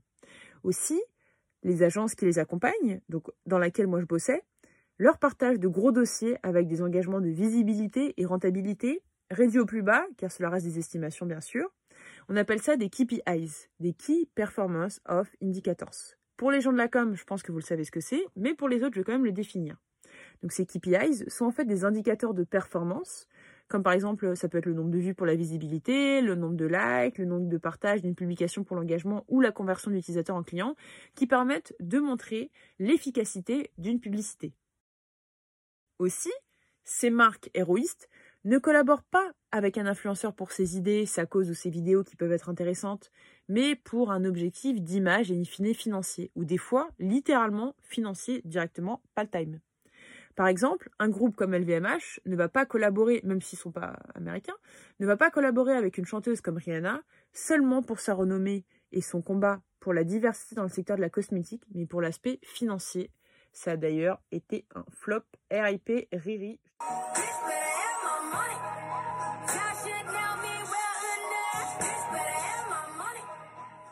On ne parlera pas aujourd'hui de communication mensongère, ou aussi appelée comme, washing. Peut-être que tu as entendu parler de greenwashing, qui est le mensonge publicitaire sur les engagements environnementaux non tenus par des marques. Les washing, qui est l'engagement en soutien au mouvement féministe, mais qui est faux. Le Covid washing, bref, tous les washing existent mais l'idée reste la même, qui est utiliser une cause pour améliorer son image. Et le canal des influenceurs est un petit peu similaire sur le principe, car elle utilise leur puissante visibilité, les marques passent à travers les influenceurs pour leur puissante visibilité et pouvoir de prescription pour en faire passer leur message publicitaire, qu'ils soient clean ou non, car c'est totalement inaudible sur leurs canaux d'entreprise. D'un autre point de vue, ce système est également profiter ou permet de profiter de la crédulité de l'influenceur qui un jour voit la chance d'être contacté par une marque pour son contenu, qu'il croit parce que, bon, ils sont pas tous crédules, hein, je vous rassure, mais il y en a beaucoup qui sont contents et qui se disent c'est un bénéfice, euh, c'est un bénéfice pour moi, mon travail est reconnu, donc ciao le syndrome de l'imposteur, la marque est cool, je l'apprécie et en plus je vais être rémunéré pour ma passion, mais c'est génial. Donc avec la démocratisation du site euh, avec la démocratisation du métier, d'autres évoluent et s'intéressent aux engagements de la marque, afin de, je cite, être en cohérence avec leurs valeurs et ne pas mentir à leurs abonnés. D'accord. Aussi, la marque sort des études et chiffres comme symbole d'autorité pour rassurer et lever les potentiels freins au partenariat. Éléments qui peuvent fonctionner s'ils étaient tous vrais et n'étaient justement pas que du blabla de communication auquel l'influenceur croit pour se dédouaner ou simplement par flemme de vérifier. Les influenceurs sont vraiment considérés comme des canaux, des objets et non des humains qui veulent partager des conseils. Il n'y a d'ailleurs pas un grand effort de compréhension de la part des annonceurs à comprendre en quoi ces humains pouvaient être suivis, et il y a même un ton méprisant derrière ça. Donc toutes les marques ne sont pas comme ça, mais certaines d'ailleurs sont plus astucieuses et vont jusqu'à mettre à disposition du matériel professionnel pour s'assurer de la qualité des publications et demander des interviews de leurs représentants ou emmener en voyage e-press des Instagrammeurs pour porter et contrôler leurs paroles. D'autres marques traitent les influenceurs comme des invités à chouchouter, presque comme des journalistes, en devenant de vaillants serviteurs pour espérer recevoir en retour une story de 10 secondes sur leurs produits. C'est le cas de Sephora et Jennifer et leurs événements voyage presse, ou encore, par exemple, de l'association Solidarité SIDA. Donc pour l'anecdote de Solidarité SIDA, j'étais chargée de la gestion des influenceurs bénévolement lors du festival de musique Solidays en 2019 comment vous dire, la gestion d'une team de 14 influenceurs mineurs ou très jeunes adultes très très populaires sur les, réseaux sociaux, tous amis, hein, qui se croyaient absolument tout permis et qui se comportaient comme des enfants gâtés. C'était exactement mon expérience durant un week-end, c'était horrible. Donc il y avait deux collègues qui étaient à mes côtés, hein, qui étaient là pour participer à la gestion de ce squad un petit peu quelques heures. D'ailleurs, il y a l'une des collègues qui s'est d'ailleurs fait appeler Sylvie plutôt que son prénom initial, sans que ces jeunes-là s'excusent. En vrai, c'était horrible. En tout cas, pour ma part, pas de dérapage. J'avais juste l'impression d'être une esclave. Et ils sont pourtant très suivis. Hein. La politesse, j'ai l'impression, ne va pas avec le nombre d'abonnés. Il y a seulement, donc, sur 14 personnes, qui sont très, très, très connues sur les réseaux, que ce soit sur TikTok, sur Instagram ou YouTube, surtout YouTube, seulement 2-3 d'entre eux m'ont remercié et traité à ma juste valeur, et c'est-à-dire avec respect et politesse, en profitant du festival et savoir la chance qu'ils avaient. Vous me direz que les invitations n'impliquent pas forcément des contenus en échange, qu'il faut les payer et que c'est aux marques de montrer qu'ils ont besoin d'eux. Ok, pas de souci. Vous avez raison. Mais le respect, même s'il se fait rare dans notre société, est obligatoire. Et ça, peu importe l'invitation, peu importe le prix, peu importe la rémunération. Et lorsqu'on invite, par rapport à Solidays, l'un des influenceurs les plus suivis de France à soutenir une cause importante comme la lutte du sida, pardonnez-moi mon choc qu'on me demande un chèque de 4 chiffres retour alors que tous les autres venaient gratuitement. Mais bon, du moment que le business était là, it's not my problem.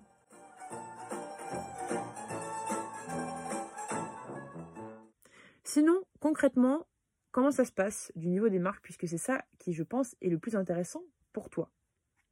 Pour toi influenceur, pour toi internaute, ou pour toi tout simplement curieux qui veut savoir le dessous un petit peu des marques héroïstes? Donc en fait, il y a un plan de com annuel qui est réalisé, qui est parfois intégré dans des plans stratégiques à plus grande échelle. Comme par exemple le repositionnement stratégique du groupe PSA, par exemple, qui intégrait un plan de com dedans à part entière, sachant qu'ils avaient un plan strat pour vraiment évoluer rapidement. Donc, il y a un budget com, bien sûr, il y a un budget sur une année fiscale. Donc, en fait, c'est une année qui est différente de l'année calendaire ou l'année scolaire. Par exemple, ça peut aller de mai à mai. Et dedans, il y a un budget alloué à la com et au marketing. Il y a parfois des enveloppes supplémentaires qui tombent du ciel pour de grosses opérations, mais c'est assez rare, hélas. Ouais, c'est assez rare, je le confirme. Donc le budget des influenceurs est intégré au budget de communication digitale, aux côtés des autres stratégies de paid media. Donc en fait, c'est des médias qu'on paye. On a également les stratégies de on media, qui sont des propres canaux de l'entreprise. Et on a le earn media, les retombées médiatiques ou digitales gagnées et gratuites. Donc, en termes de plan de com, il y a plusieurs périodes clés dans ces plans de com. Souvent, il y a les périodes traditionnelles, donc Noël, l'été, la rentrée scolaire.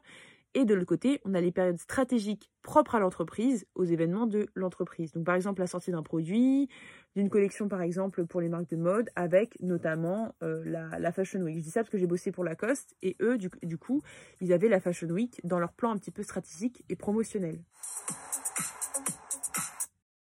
Il suffit de comprendre l'univers de l'entreprise et ses problématiques analysées pour comprendre où elle pourrait aller et avec quels influenceurs elle pourrait collaborer. Il y a parfois des surprises comme les baskets de Lidl qui ont cartonné ou le récent partenariat de Lacoste avec Bruno Mars qui, je pense, sera un flop. D'ailleurs, on va l'analyser dans un prochain épisode. Donc, si ça t'intéresse, tu peux t'abonner à notre podcast sur les réseaux sociaux Podcast ou les différentes plateformes d'écoute pour être au courant de sa sortie, puisqu'on va essayer de traiter de cette collaboration qui, pour nous, est euh, boring d'avance. Le son est bien, je vais t'en faire écouter un petit peu, mais là, c'est boring, quoi, c'est boring.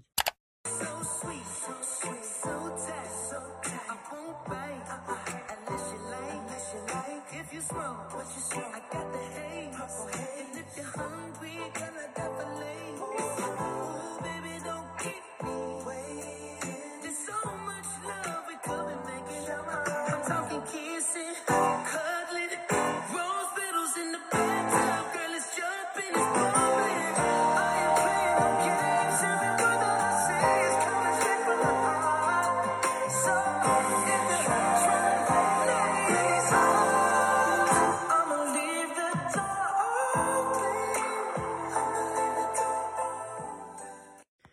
C'est d'ailleurs mon job de planeur strat d'observer des signaux faibles de marque et tendances consommateurs pour en deviner et ressortir des grandes tendances. Mais revenons au sujet des marques, au sujet du biz, au biz, le biz des marques, le business quoi.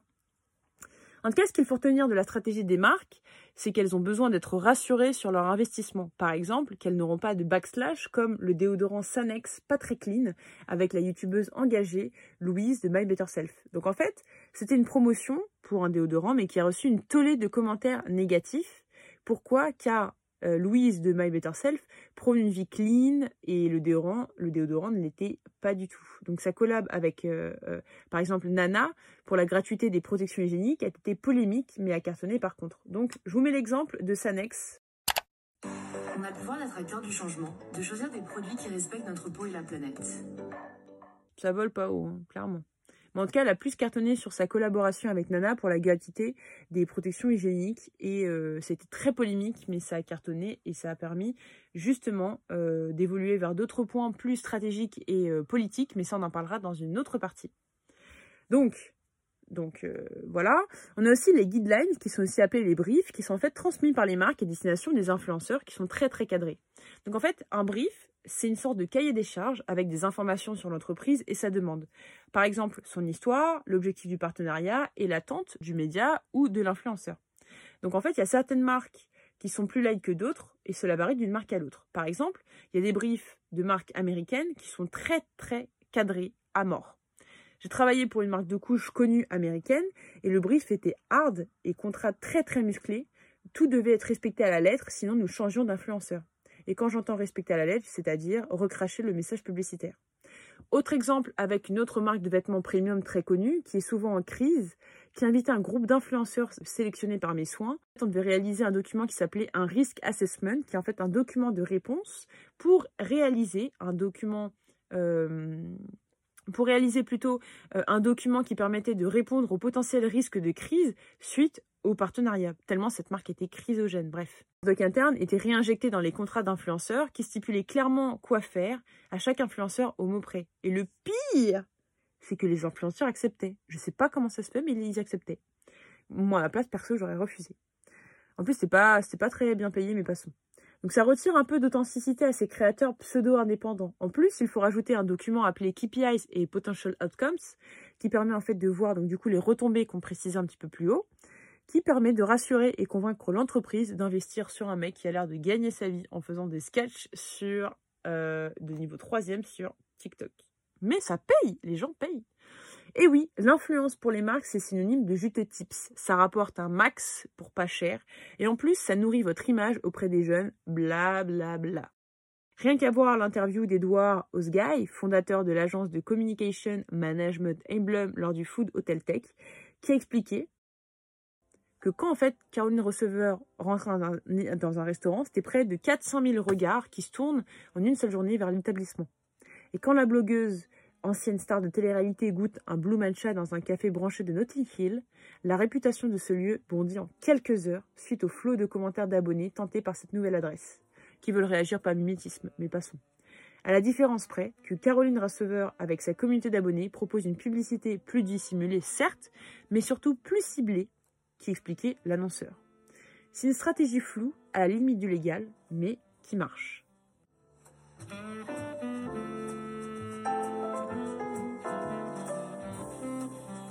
Les influenceurs sont devenus indispensables pour de nombreuses entreprises.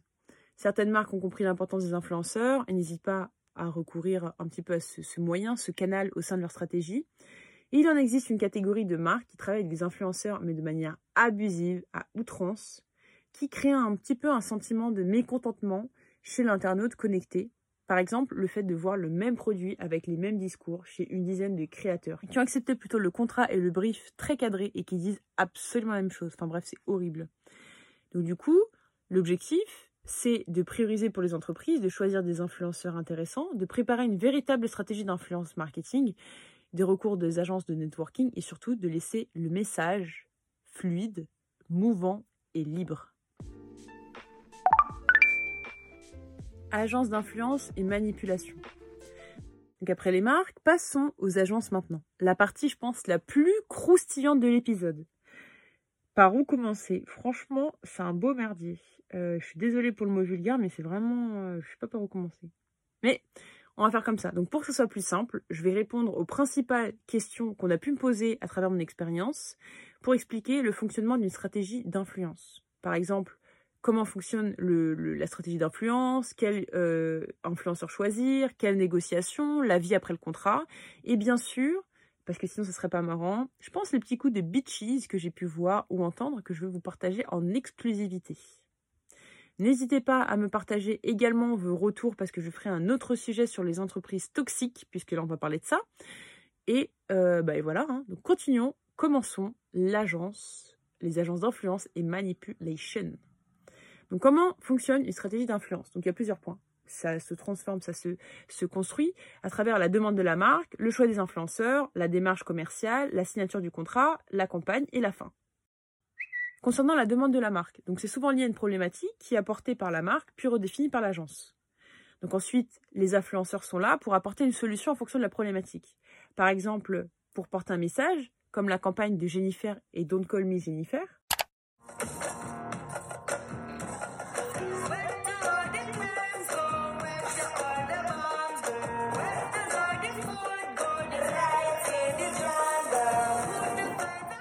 Les influenceurs sont aussi là pour redorer l'image d'une marque. Donc, par exemple, le cas de Pampers après une crise pour le lancement d'un nouveau produit Harmonie qui est censé être plus clean, selon leur dire et leur communication. On a également des influenceurs qui sont là pour être utilisés comme panneaux publicitaires. Donc, le cas de Hello Body ou Senex avec My Better Self que je vous ai montré. Et également, un point intéressant, c'est les influenceurs qui permettent de faire passer des couleuvres comme Mr. V qui soutient le lobbying des produits laitiers, le lobby de l'industrie laitière. Je vous mets un exemple tout de suite, franchement, c'est assez marrant. Eh, regardez, un cow-boy sans barbe. Ce cow-boy est un berbe. Parle-les. Pour lui, ça sera un verre de lait. Les enfants adorent ça. Tu as raison. Mettez-moi un verre de lait.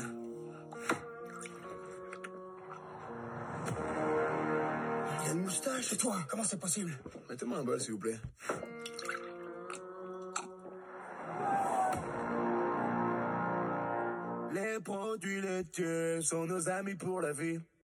On a la demande de la marque. Donc on choisit à peu près euh, ce qu'on veut dire, l'objectif, la stratégie vraiment. Ensuite, on passe au choix des influenceurs. Donc, premier point, la sélection et les trouvailles. Donc soit on est affaire à quelqu'un compétent, qui a une connaissance du sujet, une veille un petit peu personnelle, plus qui a une approche un petit peu sociologique, euh, terrain, avec un entretien avec des gens pour vraiment chercher la, meilleure personne. Et ça, je trouve que c'est la meilleure, euh, le meilleur moyen de trouver un influenceur et le plus compétent. Soit on a quelqu'un d'incompétent, et il y en a beaucoup, beaucoup, beaucoup dans le métier, qui le font de manière manuelle, c'est-à-dire qu'ils font hashtag euh, best influenceur de France, comme le gouvernement a pu le faire, ou l'automatise par des outils. Que ce soit quelqu'un de compétent ou d'incompétent, le compétent mettra plus de temps, mais l'incompétent moins de temps, et ça sera exactement le même prix. Il y a beaucoup d'agences, et ça je, m'adresse aux influenceurs peut-être qui pourront m'écouter euh, aujourd'hui, c'est que beaucoup d'agences d'influence choisissent des influenceurs crédules qui sont pas très regardants ou clairement intéressés par le bif, euh, et ils sont valorisés pour faire passer un petit peu le venin publicitaire. Par exemple, il y avait une marque, euh, une marque de produits euh, alimentaires pour bébés. Je leur ai demandé clairement si leurs produits étaient clean pour vraiment euh, bah, toucher des, des influenceurs en fonction, tu vois, par exemple. Et ils m'ont dit que non, c'est du bullshit, qu'on a une démarche du greenwashing. Mais c'était clairement, hein, c'était clair, c'était acté, voilà, pas de souci. Qu'on a une démarche de greenwashing un petit peu et que du coup, il faudra regarder euh, pour avoir des influenceurs pas trop regardants, quoi. Et moi, je fais, mais c'est pas possible en 2021 de faire du greenwashing encore. C'est même limite has-been. Je me suis fait retirer le dossier. Donc voilà, comme ça, il n'y a pas de souci. Mais comme quoi, comme quoi l'ouvrir, ça ne rapporte pas. Mais en tout cas, voilà, donc ça existe. Ensuite, donc après la sélection et les trouvailles, on a la négociation des salaires. Il faut savoir que toutes les agences d'influence, et ça, je pense que les influenceurs, vous le savez, les agences veulent aller au plus bas et défoncer leur marge. Donc par exemple, il y a des éléments qui peuvent jouer pour la négociation. Donc la réactivité et la gentillesse. Par exemple, il y a un influenceur, enfin une influenceuse avec qui j'ai travaillé qui s'appelle Aurore euh, Pixitubeuse, qui a une chaîne euh, Disney qui était très ouverte, intéressée, curieuse, et elle, euh, on, l'a bien mis sur tous les listings pour bien l'associer, euh, voilà. Et un autre qui s'appelle Winnie Sensei, qui fait des vidéos de et en fait, il était très désintéressé et il a réclamé tout de suite la rémunération, même pas après 24 heures de stories. Donc ça, euh, ça ne nous a pas fait kiffer, nous, agence et clients, parce qu'il a, réclamé tout de suite la story. Il était encore en train de tourner, qu'il a réclamé comme Never, alors qu'il était moins, euh, il avait un impact moindre comparé à Pixie Tubeuse, et lui, il a été out de tous les listings. Manque de cul, on voulait le mettre sur PS5 et on l'a out. Donc, au niveau du choix des influenceurs, on a la sélection et les trouvailles, on a la négociation des salaires et on a aussi la demande des chiffres, car on va pas se mentir, les chiffres rassurent la marque. Donc ensuite, il y a un contrat en faveur de la marque, toujours avec, comme je l'ai dit, des briefs très bien brandés. Et certains influenceurs sont accompagnés juridiquement, donc là c'est un petit peu problématique, on se challenge un peu, mais beaucoup non. Et les agences, autant d'influence que les agences de communication, en profitent. Donc influenceurs, regardez bien, et influenceuses, regardez bien les contrats qu'on vous demande. Donc, on a la demande de la marque, la strat qui est faite, le choix des influenceurs, et on a la démarche commercial qu'il faut appliquer la mécanique et qu'il faut développer. Donc par exemple, euh, ça peut être des envois presse à travers des listings PR, des listes de profils vendus une blinde aux marques, qui aura duré une demi-journée de taf aux stagiaires mais passons, et qui se passe d'agence en agence de strat en strat un peu. Donc en fait, il y a des influenceurs euh, qui sont un petit peu discriminés, qui sont mis d'ailleurs sur une liste rouge, soit les influenceurs qui saoulent, qui rechignent ou avec qui on a une mauvaise expérience, et on les met sur une liste rouge et on les capte pas. Et les autres, par contre, on les met sur une liste qu'on se passe d'agence en agence. C'est pas top, mais c'est quand on a vraiment pas beaucoup de temps et que euh, il faut travailler avec des gens intéressants, pertinents, euh, de manière très rapide. On a aussi, donc en termes de démarche commerciale, donc ça c'est vraiment un peu du, du mass, euh, euh, peut-être pas du mass market, mais c'est du mass, euh, de l'approche en masse. On a également des messages et des mails à travers des bots qui permet d'avoir plus de retours plus facilement. Mais sinon, moi je vais plutôt sur la méthode très traditionnelle, c'est-à-dire que j'essaye de, de, même si ça me prend beaucoup de temps, hein, donc ça c'est embêtant, mais, mais passons, mais c'est la qualité prime par rapport à la quantité, c'est de vraiment regarder et connaître l'influenceur, vraiment regarder et sculpter un petit peu tout son profil sur tous les réseaux sociaux. Donc méfiance à vous publie n'importe quoi qui date de 2014, mais passons. Et ensuite, je lui envoie un message pour pouvoir échanger, savoir ce qu'il en est, ce qu'il en était, etc. Donc, ce que je veux dire par là, c'est qu'il y a plein d'influx, il y a plein d'agences d'influence qui profitent à balle, et il y en a d'autres quand même, où il faut, euh, pas beaucoup quand même, hein, mais il y a, on va dire, quelques personnes dans ces agences qui ont une approche plutôt humaine. Donc, on a la strat, les influenceurs, la démarche commerciale, et ensuite on passe à la signature du contrat. Donc il faut savoir que la relation agence-influenceur, elle est très étrange, puisque principalement l'agence se positionne comme un proche pour manipuler un petit peu les influenceurs. Par exemple, c'est le cas du job de manager. Donc en fait, moi on m'avait dit en entretien, euh, et, je vais en parler tout de suite, mais surtout c'est ce que j'ai vu, c'est qu'on m'a demandé d'être milieu, disponible, d'être un esclave pour développer son réseau et avoir des facilités à placer des influenceurs par la suite et rentrer dans les listings. Donc par exemple, euh, je dois me faire copine avec trois quatre influenceuses avec qui bah, il va y avoir des bis bis et je vais leur mettre directement sur euh, des offres. Les gens appellent ça du réseau. Moi j'ai d'autres noms, j'ai d'autres pensées, mais je les partagerai peut-être pas aujourd'hui. Une autre fois, il faut le laisser pour demain. Donc par exemple, moi on me disait d'être dispo 24-24, 7 jours sur 7, même les week-ends et fériés pour ces influenceurs. Enfin, je vous dis pas, euh, franchement, ça me cassait les... ça me cassait la tête un peu. Donc en fait, je devais être vraiment leur assistante pour ne pas qu'ils aillent chez la concurrence. Il fallait, par exemple, j'avais fait un entretien et il leur fallait une opérationnelle, ils appellent ça comme ça, et non une stratège. Donc une nana qui fait de la gestion de projet sans se poser de questions. Même pas un an après notre rencontre avec cette responsable stratégique d'agence d'influence, j'ai vu que cette même recruteuse s'est mise à son compte, sûrement euh, pour un, sûrement parce qu'elle a perdu les pédales ou parce qu'elle a fait un burn-out ou quoi que ce soit. Mais en tout cas, il y a beaucoup d'agences de pub et de com qui vendent ce, ce, job de manager de rêve comme contact avec tous les influenceurs comme plutôt un esclave moderne et en plus payé que dalle. Bref. Donc il y a beaucoup d'agences d'influence, et en particulier les parisiennes, qui se prennent pour euh, je sais pas quoi, qui recrutent des gens surqualifiés, qui payent une misère, et apportent en échange la chance de travailler et d'avoir le contact régulier avec des influenceurs euh, que les gens peuvent admirer. Donc c'est ce côté un petit peu euh, manipulation, proche, euh, mais on le verra plus tard. Mais c'est ça que j'aime pas trop, mais passons. Donc durant la campagne, donc l'agence elle dirige conjointement avec l'entreprise euh, les influenceurs, les contenus des influenceurs tout au long de la campagne. Elle analyse en permanence les chiffres concernant l'engagement et la portée des publications, réadapte si besoin et termine chaque campagne par un débriefing. Les agences peuvent parfois ajouter du budget média pour pousser une publication pourrie, budget pris sur des marges, donc ce qui est un peu caché, ou budget transmis par l'annonceur ou repris de budget créa, principalement. C'est le bis un peu des agences. Donc j'ai déjà entendu et vu des recommandations avec des bots qui likaient les posts étrangement parce que c'était clairement pourri et que ça allait flinguer l'agence. Il y a la fin de l'opération, c'est-à-dire des reportings, avec une OP qui est fonctionnée ou pas. L'agence tentera toujours de mettre en valeur les bienfaits de la collab, même si les chiffres sont pourris, à travers des arguments, une question d'image, etc. Parce que justement, euh, c'est l'image euh, qui est en jeu. Et à l'inverse, si ça n'a pas marché, on en entendra parler jusqu'en 2030. Enfin, si ça a marché, pardon, on entendra jusqu'en 2030. Donc là, c'est le point un peu plus concret. Et là, on va parler un petit peu des, des, bullshit, ou plutôt des coups de pu comme des coups de, de donc notamment sur la rémunération. Donc il faut savoir que ils donnent toujours le salaire en dessous. Donc là, je, m'intéresse à vous, influenceurs, je m'adresse à vous, que les agences de com, et vous le savez peut-être, euh, essayent toujours de gratter de la thune. Donc c'est-à-dire qu'il y a des grilles de salaire et ils essayent toujours de proposer en dessous pour se faire de la marge. C'est le principe du capitalisme. Ensuite, il faut savoir qu'ils profitent de la non-connaissance des influenceurs pour réaliser des négociations en direct, supprimer la marge des agences d'influence, qui, eux, par contre, se chargent comme des porcs. J'ai déjà vu une gestion de contrat de trois influenceurs, soit une semaine de travail, à 10 000 euros. 10 000 euros, une semaine de taf. Enfin, franchement, sachant qu'ils payent les influenceurs soit en contrat de freelance, ou soit ils les payent euh, que dalle, ou ils disent oui, on vous paiera plus tard, etc., ou on paye en nature. Enfin bref, c'est n'importe quoi. Ensuite, en coup de, de, puterie un petit peu, hein, je parle mal, c'est le mauvais traitement des salariés dans ces agences d'influence et le surmenage. Donc il y a beaucoup de labels que je trouve un petit peu mensongers, qui s'appellent RSE Agence Active par exemple, qui a été conçu en 2018 par la ACC et l'AFNOR, hein, qui vise un petit peu à valoriser euh, le déploiement de la RSE sur les marchés de la communication.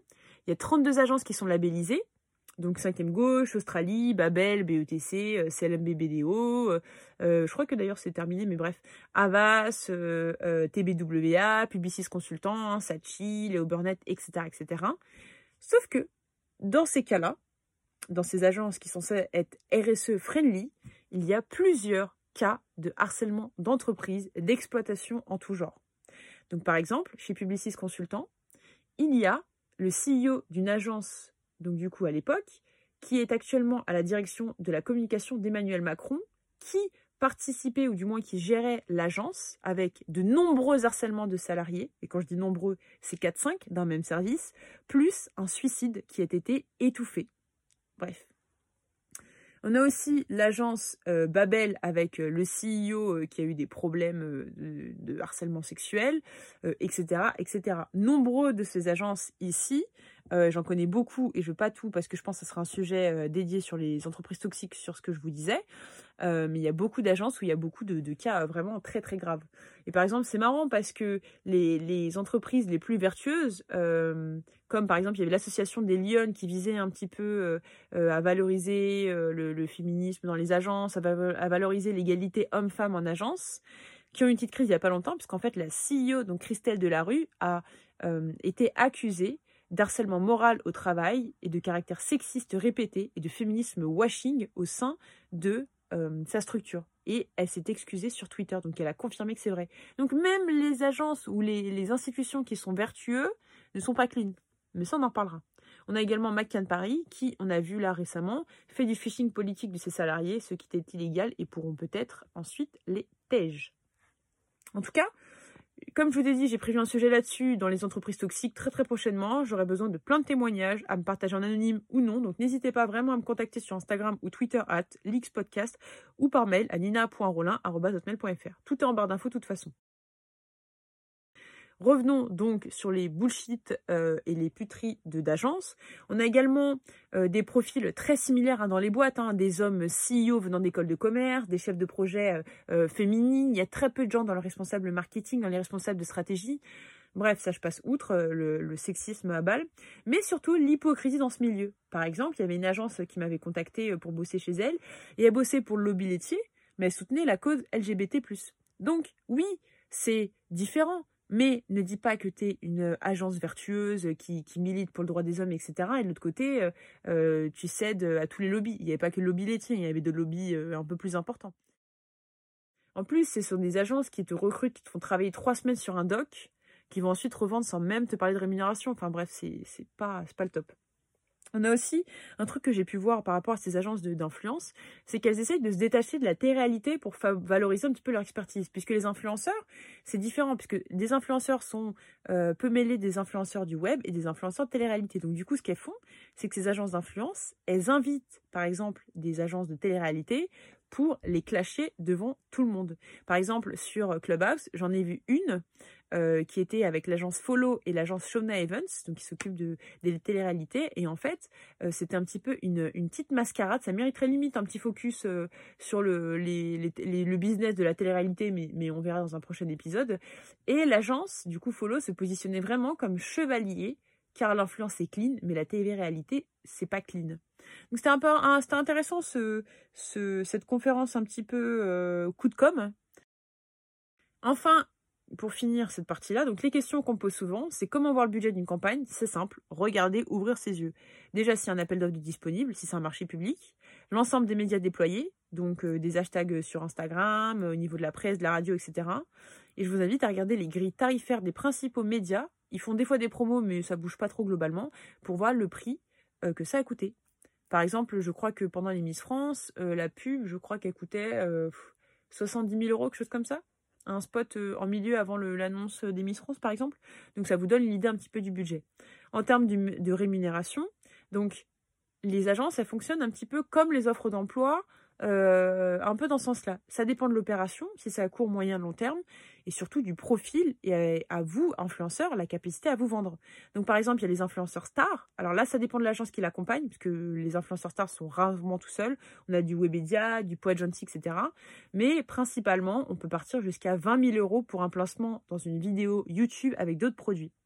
Il y a une youtubeuse très très très très connue dans la beauté qui nous avait demandé 20 000 euros et on a jusqu'à 75 000 euros pour une collab avec une marque américaine, toujours dans la beauté. On a des middle influenceurs qui ont une REM soit en nature, donc une rémunération soit nature à travers des invitations à d'événements, soit en financier. Donc ça peut aller de 500 euros jusqu'à 2500 euros.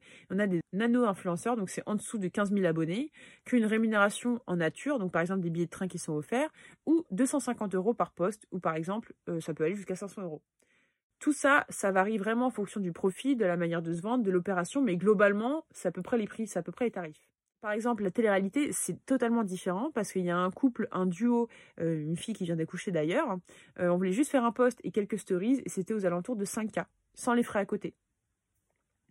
Donc, euh, c'est intéressant, et il y a un point d'ailleurs à spécifier pour vous qui voulez peut-être vous lancer dans l'influence, c'est qu'il faut à peu près une base de 1000 abonnés pour être intéressant pour une marque, tous médias confondus.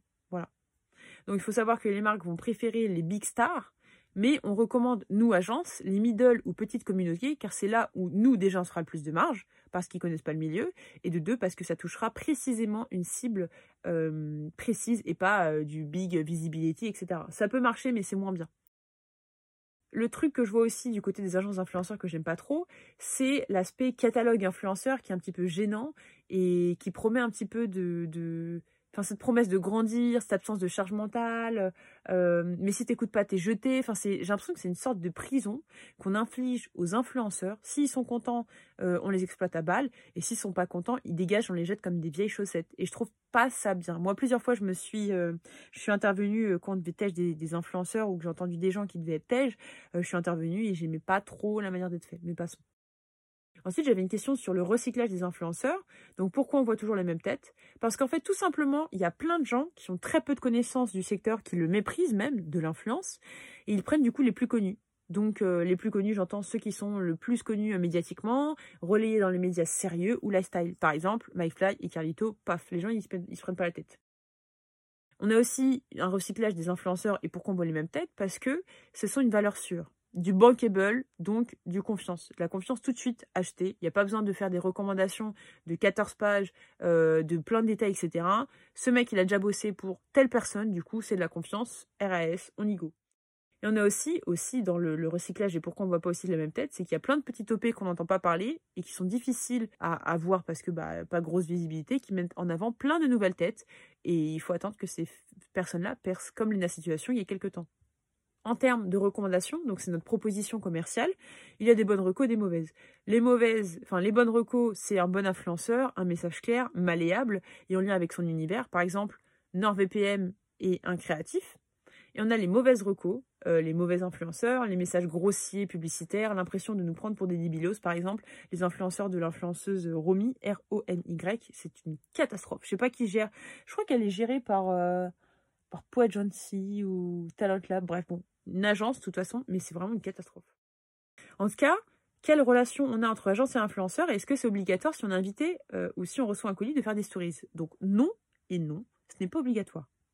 Ils utilisent ce moyen comme pied dans la porte et souvent ils mettent en situation gênante d'un commun accord de réaliser d'un contenu en cas d'invitation, d'un event. Par exemple, je m'occupais de l'événement Influence, qui est un événement dédié aux parents influenceurs. Et en fait, euh, à travers une marque euh, qui était présente sur le stand. Et en fait, euh, nous, on payait pour avoir une garantie de visibilité.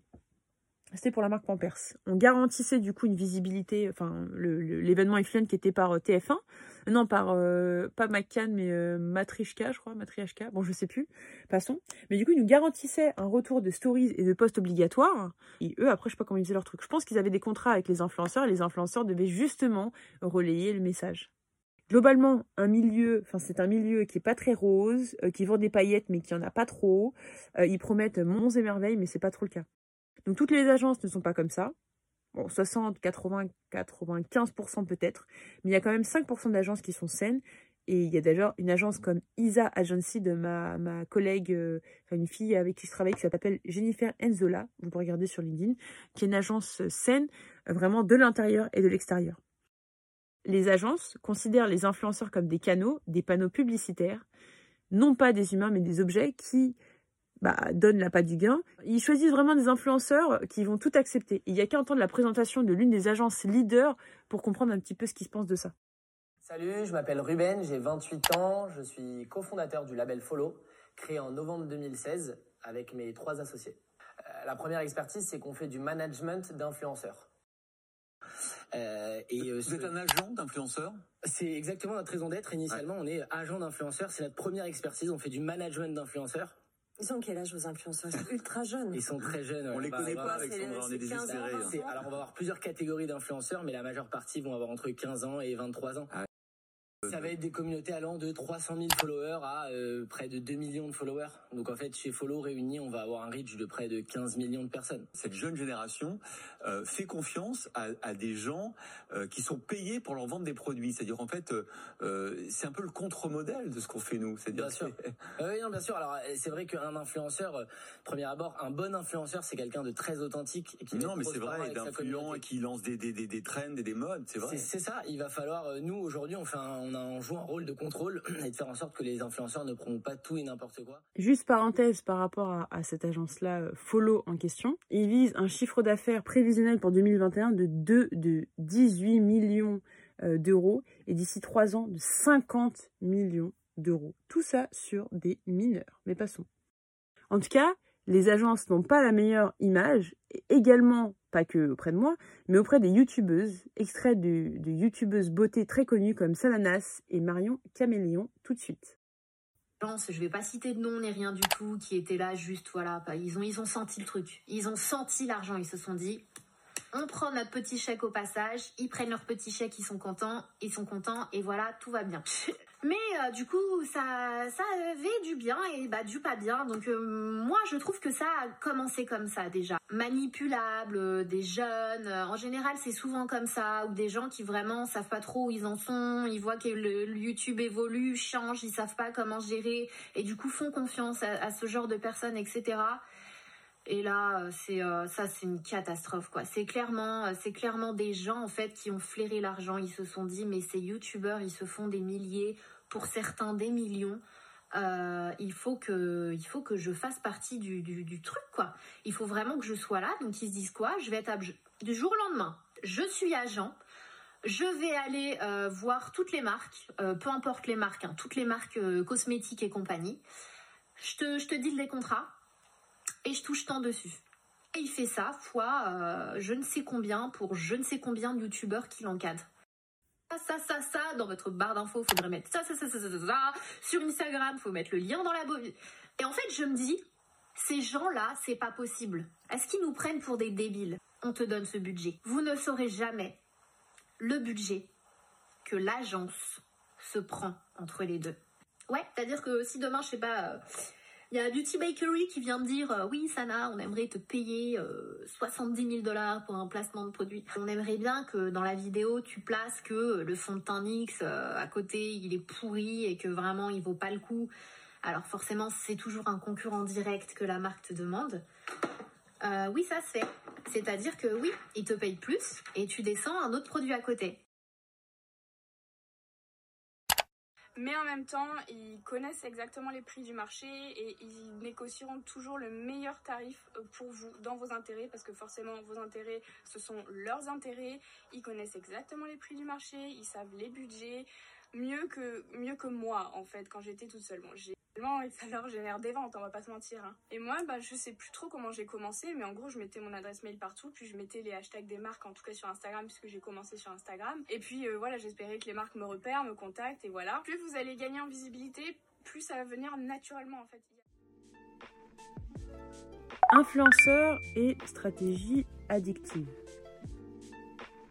Après avoir expliqué les stratégies héroïstes des marques et vous avoir dévoilé l'ensemble des choses un petit peu bullshit des agences de communication, j'espère déjà que ça vous a plu.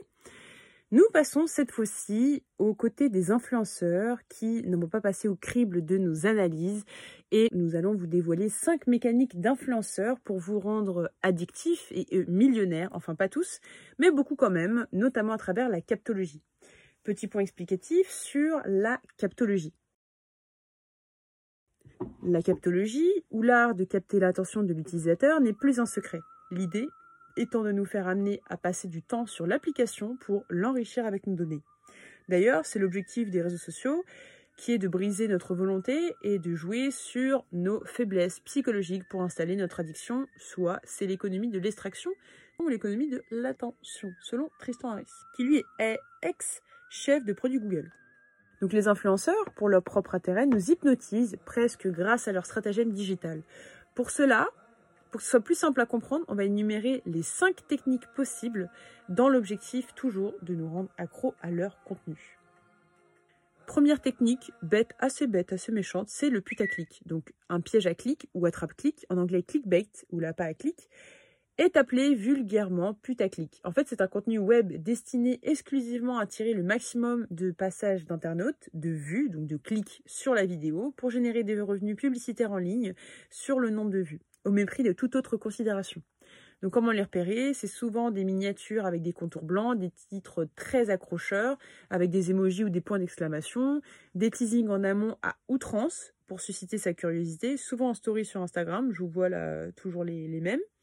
Et au final, une déception face à la réalité du sujet qui est souvent un truc hors sujet. Donc pourquoi ils font ça? Pour la visibilité, le clic et le vu. Deuxième technique, c'est le buzz. Tout est scoop comme au lycée. Les embrouilles amicales et amoureuses, les séparations, tout est bon à filmer.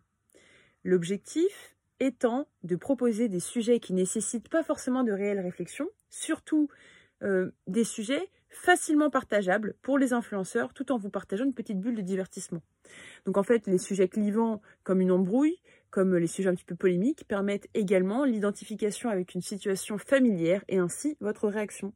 Donc like, dislike, commentaire, follow.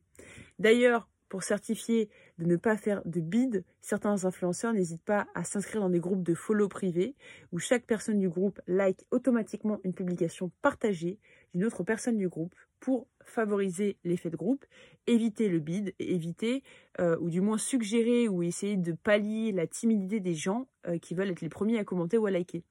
Ça, c'est seulement dans le cas quand l'influenceur est moyennement connu. Parce que quand il est connu, au contraire, c'est l'effet inverse. Les gens se bougent pour justement euh, être le premier à communiquer. Petit point à préciser aussi, c'est que la recherche du buzz, c'est un petit peu comme les journalistes qui sont à la recherche du scoop. C'est-à-dire que le buzz, plus le buzz est gros, plus ça détermine qui peut travailler. Puisque si la personne n'évolue plus, elle ne surprend plus sa communauté, elle aura moins de presse, moins de conversations, moins de propos et fin de la vie de rêve. C'est un petit peu être esclave de sa propre vie et être entrepreneur de sa propre vie, comme dirait Foucault, ou la notion de publicité humaine, comme le présentait Heidegger. Mais ça, on en parlera plus tard. Ces créateurs se retrouvent ainsi bloqués car ils connaissent l'illusion de ce confort et ne veulent plus revenir comme avant ou comme le monde plus tôt. Donc du coup, ils sont absolument prêts à tout pour du like. Je pense par exemple à ces touristes qui prennent des photos au péril de leur vie, ou ne compte plus, on ne compte plus hein, les internautes qui sont morts en s'approchant auprès d'une falaise par exemple. On a les accros du like qui sont de plus en plus nombreux à défier la mort pour une simple photo. On a par exemple des youtubeurs qui font des vidéos pédagogiques, donc bien au premier abord, mais on peut nier la justification du buzz que cela engendre, comme la vidéo de Thibaut Inchep que je vous ai partagée, qui visite des camps d'extermination à Auschwitz avec un certain détachement. D'autres, comme McFly, Carlito et Macron, qui font pas ça pour euh, l'aspect financier ou, ou le follower, mais plutôt pour la notoriété et la crédibilité et surtout parce qu'ils ont une pression, parce que McFly et Carlito, on l'oublie, mais ils viennent du groupe Webedia. Webedia ayant pour société mère nommée Fimalac, qui est une société de holding euh, française fondée et dirigée par le milliardaire Marc Ladret de la Charrière, qui est un soutien et surtout proche d'Emmanuel Macron. Et ça, je ne l'ai pas beaucoup vu dans, des vidéos. Je l'ai vu dans quelques-unes. Euh, dans mon analyse même, j'en avais parlé, mais très rapidement. Euh, mais c'est important de savoir ça. Troisième point, donc après le putaclic et le buzz, on a la scénarisation de sa vie. Donc on est dans une société où l'ennui est synonyme de tristesse, et c'est un vrai problème. Ça, ça a été tiré, je l'avais lu, dans un livre qui s'appelle Hyperconnexion de Michael Stora. En fait, il faut savoir que l'univers doré des autres est une tendance à la comparaison toxique, comme on l'a dit, et qu'une version très épurée de notre quotidien nous inspire. Ou du moins, c'est le mot que les gens disent. C'est littéralement une application du principe de désirabilité sociale qui nous conduit à nous présenter en ligne sous notre jour le plus favorable et à y gommer tout ce qui n'est pas très reluisant ou valorisant. Cette notion d'ailleurs de désirabilité sociale est apparue en 1950 lorsque Hugh Perry, directeur du centre de recherche sur l'opinion de l'université de Denver, s'est un petit peu penché sur la notion de différenciation dans les groupes. Donc l'autodépréciation est encore exacerbé par ce halo de perfection d'où entourent les influenceurs dont nous guettons la moindre des apparitions en ligne. Instagram a développé un nouveau sens. Il nous a développé un œil un petit peu augmenté avec lequel nous scannons tout à la recherche de l'élément potentiel opportunité de post Instagrammable. En fait, on est dans la génération Facetune, donc avec l'application qui permet de, de, métamorphoser un petit peu son visage. On est dans une société où on maîtrise l'art de la retouche et du fake. Et si la question de l'addiction nous rend dépendants, c'est surtout parce que ces réseaux sociaux sont gratuits, basés sur de la pub, tout est fait pour nous amener à rester connectés et bien sûr à revenir sans culpabiliser. Nous ne sommes pas aussi faibles qu'on pourrait le croire, mais c'est juste qu'on est manipulé. Et la scénarisation en est un trait. Nous regardons par exemple les vlogs et autres contenus comme des séries télévisées, par exemple les vlogs de Lena Situation ou plein d'autres. Et je pense par exemple donc justement à Lena Situation, hein, qui est la reine de la scénarisation, qui arrive à nous rendre addicts en nous proposant une vie pourtant banale. Il est 3h du matin et mon papa doit me chercher à 6h du matin, donc dans 3 h pour qu'on parte tous les deux. Vous verrez ça du coup dans le vlog de demain. On a le putaclic, on a le buzz, on a la scénarisation de sa vie et on a également le rendez-vous quotidien, la quatrième étape, la quatrième technique, qui est en fait tout simple. En fait, c'est plus tu postes, plus tu crées de la régularité et plus tu transformes ça en habitude. Donc c'est gagnant pour les GAFA, puisqu'il y a du temps d'attention euh, majoritaire sur la plateforme. Pour les marques et les influenceurs, c'est top parce que ça suscite la visibilité, ça augmente et ça augmente également les revenus financiers.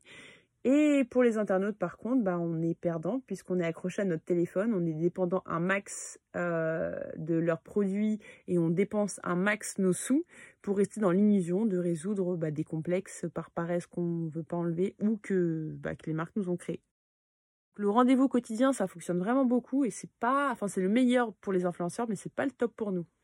Et enfin, on a la dernière, euh, la dernière technique qui est en fait toute simple, l'engagement qui est tendance.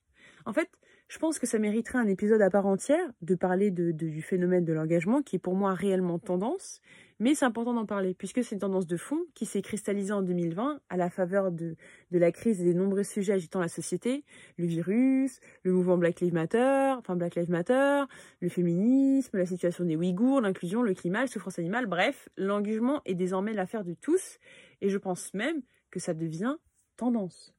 Sur les réseaux sociaux, réceptacle de mots d'une société polarisée, les prises de parole s'affichent en tweets, posts et stories.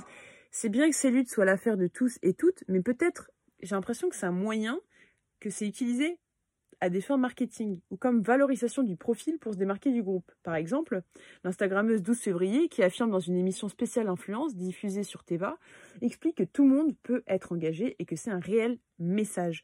Sous-entendu, qu'être engagé, vu que c'est la mode, c'est bien, c'est bien d'être vu, c'est bien. Donc même si ces causes touchent certaines youtubeurs et c'est tant mieux, on peut se demander pourquoi le besoin de séduction à travers les photos et vidéos et la scénarisation de ces causes est absolument nécessaire, ce qui peut dénaturer ce combat. Exemple tout de suite sur Teva. Je me dis mais c'est incroyable, n'importe qui aujourd'hui qui veut faire passer un message qui lui tient à cœur, il peut le faire. Et ça c'est fort. C'est fort parce que ça nous donne vraiment euh, un vrai pouvoir. Est-ce que vous êtes chaud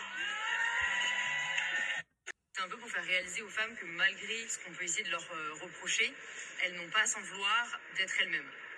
bah, C'est pas mal, mais euh, en fait j'imaginais limite peut-être plus comme ça. Ok. Alors juste, t'as toujours une petite, une petite mèche de cheveux. Yes, Là, bon. Coup de couleur, ça c'est ma nouvelle acquisition, c'est un blazer vintage des années 60. Pour elle, le tailleur n'a rien de strict ni de sévère, bien au contraire. Elle ose en faire un vêtement très sexy. J'hésite après même à faire euh, en fait ouvert, mais bon sur la culotte c'est pas beau non plus quoi. Sûre d'elle, elle pose jambes nues et sans soutien-gorge.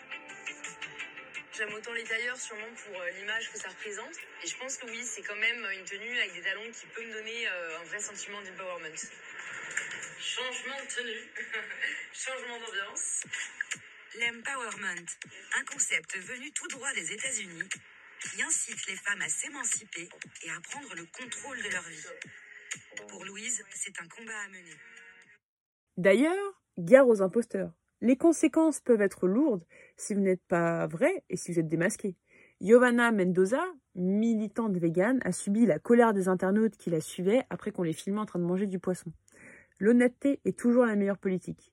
L'engagement est d'ailleurs au cœur des lignes éditoriales de beaucoup d'influenceurs et d'agences d'influence. On pense à l'agence Who, qui a lancé Who Care, donc Y-O-O Care, en 2019, qui est en fait une plateforme de micro-influence, sans commission apparemment, qui permet aux, associations de réaliser des campagnes gratuites en accédant à la base de 50K influenceurs, avec plus de 50 campagnes en 2020. À tel point que le site dédié aux actualités de communication et publicité parle de l'influence comme tendance, puisqu'il dit que c'est l'une, d'ailleurs la numéro une euh, évolution du marketing d'influence pour 2021. Donc tous ne partagent pas d'ailleurs cet activisme et beaucoup de youtubeurs s'en foutent complet de ces combats, ce qui n'est pas à blâmer non plus. C'est d'ailleurs le cas de Style Tonic et Lena Situation qui en parlaient sur Clubhouse lors d'une interview et ne partageaient pas l'envie de soutenir des causes sociales ou sociétales à travers leur chaîne. Mais du coup, deux questions qu'on pose beaucoup. C'est comment susciter de l'engagement? Donc à travers la course au like. Donc pour percer deux solutions, soit payer des posts sponsorisés ou s'engager et engager. La plateforme était au départ une forme de loisir, mais pour beaucoup, vu qu'elle s'est professionnalisée, devient une prison. C'est important aussi qu'on parle d'authenticité, puisque les influenceurs ont subi une crise d'authenticité, puisqu'en se professionnalisant, il y a aussi des gens qui en ont un petit peu profité, c'est-à-dire ils ont acheté des abonnés, 35 euros pour 10 000 abonnés, c'est plutôt pas mal, sachant que c'est ces bots, du coup, ces robots, n'existaient pas et venaient tout droit d'utilisateurs d'Inde. Il y a un autre point aussi à préciser, c'est que les influenceurs ont subi une crise d'authenticité. Pourquoi? Parce qu'en se professionnalisant, ils ont voulu aller trop vite. C'est-à-dire qu'il y avait des gens qui payaient des faux abonnés, 35 euros pour 10 000 abonnés, qui étaient des fakes euh, euh, venant d'Inde. Il y a aussi pas mal d'influenceurs qui ont proposé des vrais, des faux, qui ont lancé des arnaques, des contrefaçons. Et du coup, il y a une réelle crise d'authenticité que les nanos et les micro-influenceurs se font un plaisir de, de, de rattraper, puisqu'on a plus confiance dans une petite communauté qu'en quelqu'un qui est une énorme communauté. En- tout cas, ce qu'on peut savoir euh, et ce qu'on peut retenir de, des stratégies des influenceurs, c'est que montrer et surtout se montrer est devenu la norme. Et c'est tellement vrai que lorsque quelqu'un refuse de s'exposer ou ne poste pas, est vu comme quelqu'un de rabat-joie ou de bizarre.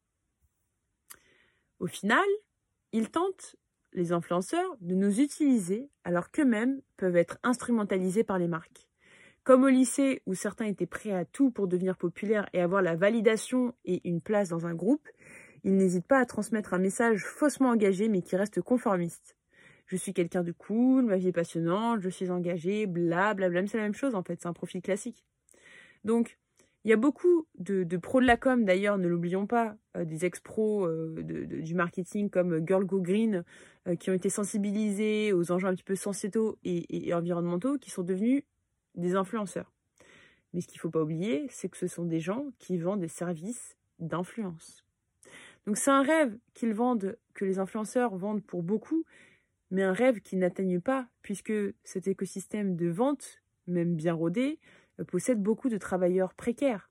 Donc les plus exposés sur les réseaux sociaux affichent des salaires exorbitants, des 4500 euros, euh, dollars pour un poste, euh, ou euros pour un poste sponsorisé, 7000 dollars, etc., etc. Mais selon une étude de Rich, qui sont donc une agence spécialisée dans le marketing d'influence, il y aurait 94% des influenceurs qui, en 2021, gagneraient moins de 500 euros par partenariat. Et 86% des personnes interrogées qui ont avoué ne pas en vivre, mais seulement en complément.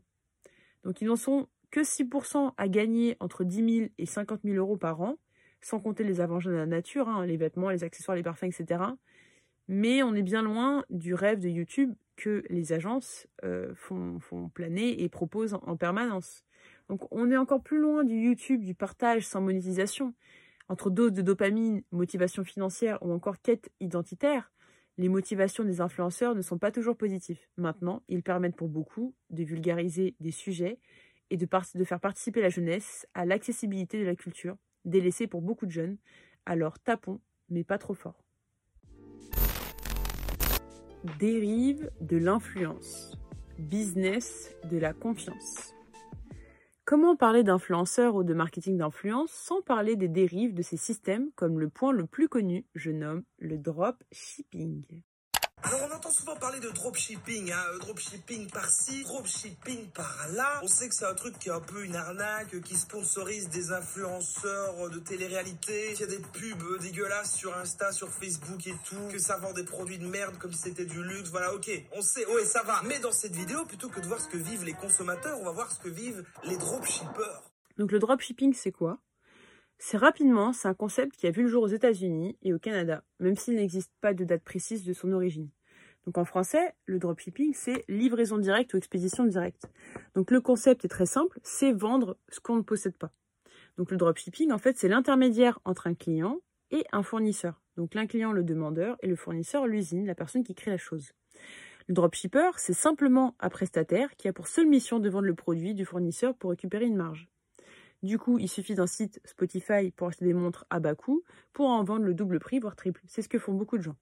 Beaucoup d'entreprises par ce, système d'achat, par- parce que c'est compliqué de créer justement son produit, mais la différence, c'est qu'avant la, la revente, ils rajoutent une valeur ajoutée, la marque. Juste petit point, rappel juridique très rapide, c'est que le site du service public en France impose que l'annonceur doit pouvoir justifier de la réalité du prix de conférence à partir duquel la réduction de prix est annoncée au moyen de tout document. Donc, en cas de contrôle, même si c'est malheureusement pour le consommateur jamais le cas, la boutique du dropshipper doit donc pouvoir justifier que cette montre a bien été vendue par exemple 350 euros et que la réduction est limitée dans les temps, 48 heures qui au final se prolonge en plusieurs fois, mais passons. En tout cas, il faut essayer de justifier un petit peu ce coup-là. Personne ne peut être condamné pour avoir gagné de l'argent grâce à un système de dropshipping. Néanmoins, les business de dropshipping subissent une image négative due aux abus de revendeurs qui se faisaient du blé. Mais quand je dis du blé, c'est du blé énormément.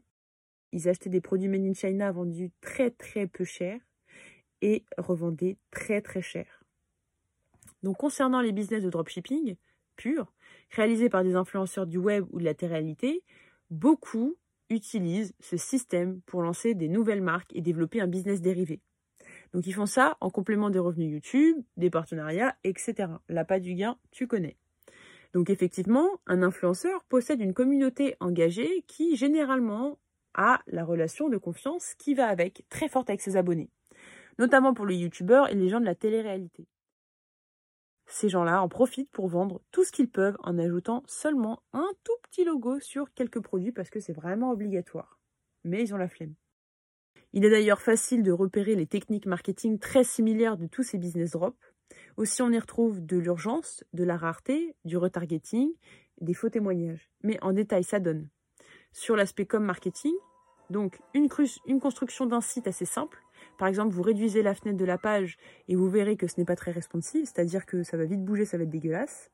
Qu'il a des fautes dans les argumentaires, qu'il y a des argumentaires qui sonnent très faux ou copier-coller, qu'il y a un logo mal fait ou à la va-vite, par exemple le rebranding de Nabila Beauty, qui je pense au début était du dropshipping et maintenant ils ont, ils retravaillé un peu la chose, des photos de produits sans modèle ou des photos très lisses qu'on peut même trouver sur d'autres sites sur internet, donc je t'invite à faire euh, recherche avancée.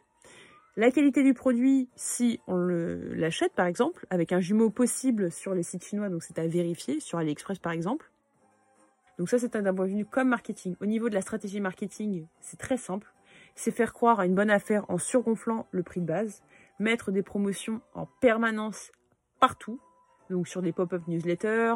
Euh, par exemple, sur le site euh, Mlobs Cosmetics de Maddy Garciaga, qui est une, nana dans les téléréalités, euh, j'ai compté au moins 3-4 publicités en moins de quelques secondes. Donc il y a le pop-up newsletter, il y a la promotion lorsque je clique sur essayer, d'autres pop-up, etc. Enfin bref, il y en a absolument partout. Donc ça nuit un petit peu à la qualité du produit, mais passons. Et il y a également une proposition de produits similaires qui en plus se renouvellent constamment en fonction de la mode. Donc en fait, par exemple, des montres vont changer en fonction de la mode du moment. Et au niveau de la strate de communication, il y a plusieurs points qu'il faut voir et qu'il faut vraiment euh, être vigilant. Par exemple, l'utilisation de toutes les certifications possibles pour vous rassurer et justifier votre choix, le Made in France, le vegan, le cruelty free, etc. Il faut le vérifier. Par exemple, le vegan, bah, c'est pas censé être une mention marketing, puisque la réalisation des tests sur animaux sur le territoire de l'UE, de l'Union européenne, est interdite depuis 2004. Pour les ingrédients cosmétiques, depuis 2009. Alors pourquoi l'utiliser en argument marketing? Ça, il faut le savoir. Ils ont également des mentions légales douteuses, donc est en bas du site. Regardez les mentions légales. Soit il y a une origine de produit flou, un siret absent, une localisation dans un pays étranger alors que c'est noté Made in France. Pas de cohérence. Un autre point, c'est un service client personnalisé et présent, sauf en cas de litige. Par exemple, moi j'ai commandé, j'ai eu l'erreur de commander, euh, bref, la marque de collant Pierra qui est actuellement euh, sur tous les réseaux sociaux, notamment sur Snapchat, qui vient d'Estonie, d'Estonie pardon. C'est actuellement en publicité absolument partout et eux refusaient littéralement de me rembourser mes collants qui ont coûté 29 euros parce que moi ils étaient trop petits et j'ai dû parler des lois françaises etc et échanger au moins 5-6 mails pour qu'ils me disent ok on te rembourse. Donc faites attention parce que quand vous achetez les remboursements, good luck. Hein. Il n'y a que du marketing euh, sur les réseaux sociaux en ads, c'est-à-dire qu'ils ont très peu de comptes euh, comme je disais, des comptes dédiés à eux, mais c'est beaucoup du contenu euh, push, euh, c'est-à-dire du contenu qui te flingue la tête avec des publicités en masse. Et comme je le disais, une activité sur les réseaux sociaux très forte avec des publications très agressives, pas du tout sur l'idée de notion d'univers de marque, etc., mais des promotions à balles. Donc globalement, le dropshipping, comment on peut le retenir? C'est avec une méthode de communication déplorable, des influenceurs à côté de la plaque, pas de prévention, une pub de masse non ciblée, des publics mineurs non avertis, enfin bref, c'est un bordel.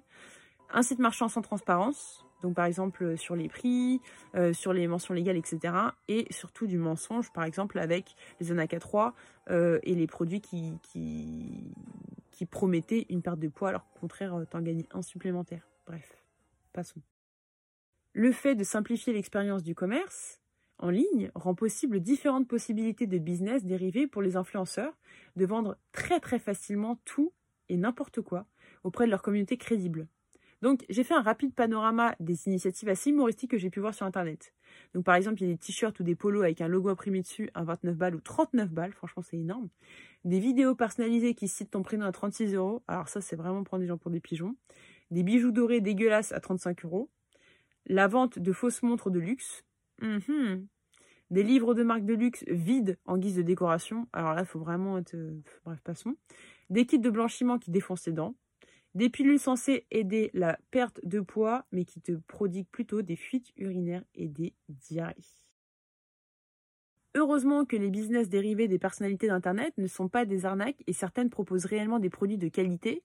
Je pense aux magnifiques vêtements de la marque Ibilola par Gaël Prudencio, la collection de maquillage Martin Cosmetics par Gaël Garcia Diaz ou l'application Mireille par la petite Gabi. Il y a encore plein d'autres choses, hein, si ça t'intéresse, je pense que je ferai un épisode dédié sur les meilleures initiatives et surtout vraies, euh, responsables ou non, mais en tout cas très vraies et des produits de qualité sur les business dérivés d'influenceurs. Il y a beaucoup de cas qui sont vraiment pourris, mais il y en a d'autres qui sont bien et je pense qu'il faut le souligner. D'ailleurs, autre point à souligner, concernant des marques qui peuvent être considérées comme des marques drop, mais en fait sont des marques agences. C'est-à-dire des marques lancées par des personnalités du web, mais seulement sur le point de vue de la communication. C'est le cas pour beaucoup de personnes connues, comme Caroline Receveur, ex-personnalité de la télé-réalité, qui s'est détachée de son milieu.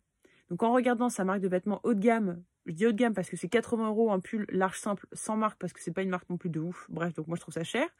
On se rend compte qu'en fait, REC, sa marque, est une marque d'agence créée par IT Collection. Donc en fait, c'est une entreprise qui réalise des marques au nom de personnalités et non pas pour eux. Donc il y a un exemple, un autre exemple hein, de Parisienne et alors, la marque de l'ex Miss France Laurie Tillman.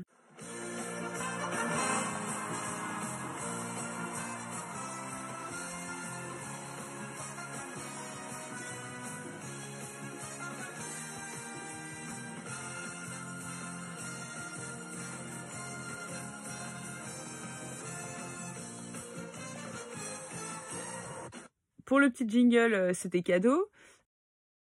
Après avoir porté du coup l'image d'une femme objet sexualisée dans tous les supermarchés de France entre deux saucissons, les Miss France ont une seconde vie et se recyclent en influence via l'agence Talents Lab appartenant à Shauna Evans, donc celle qui s'occupe des gens de télé-réalité.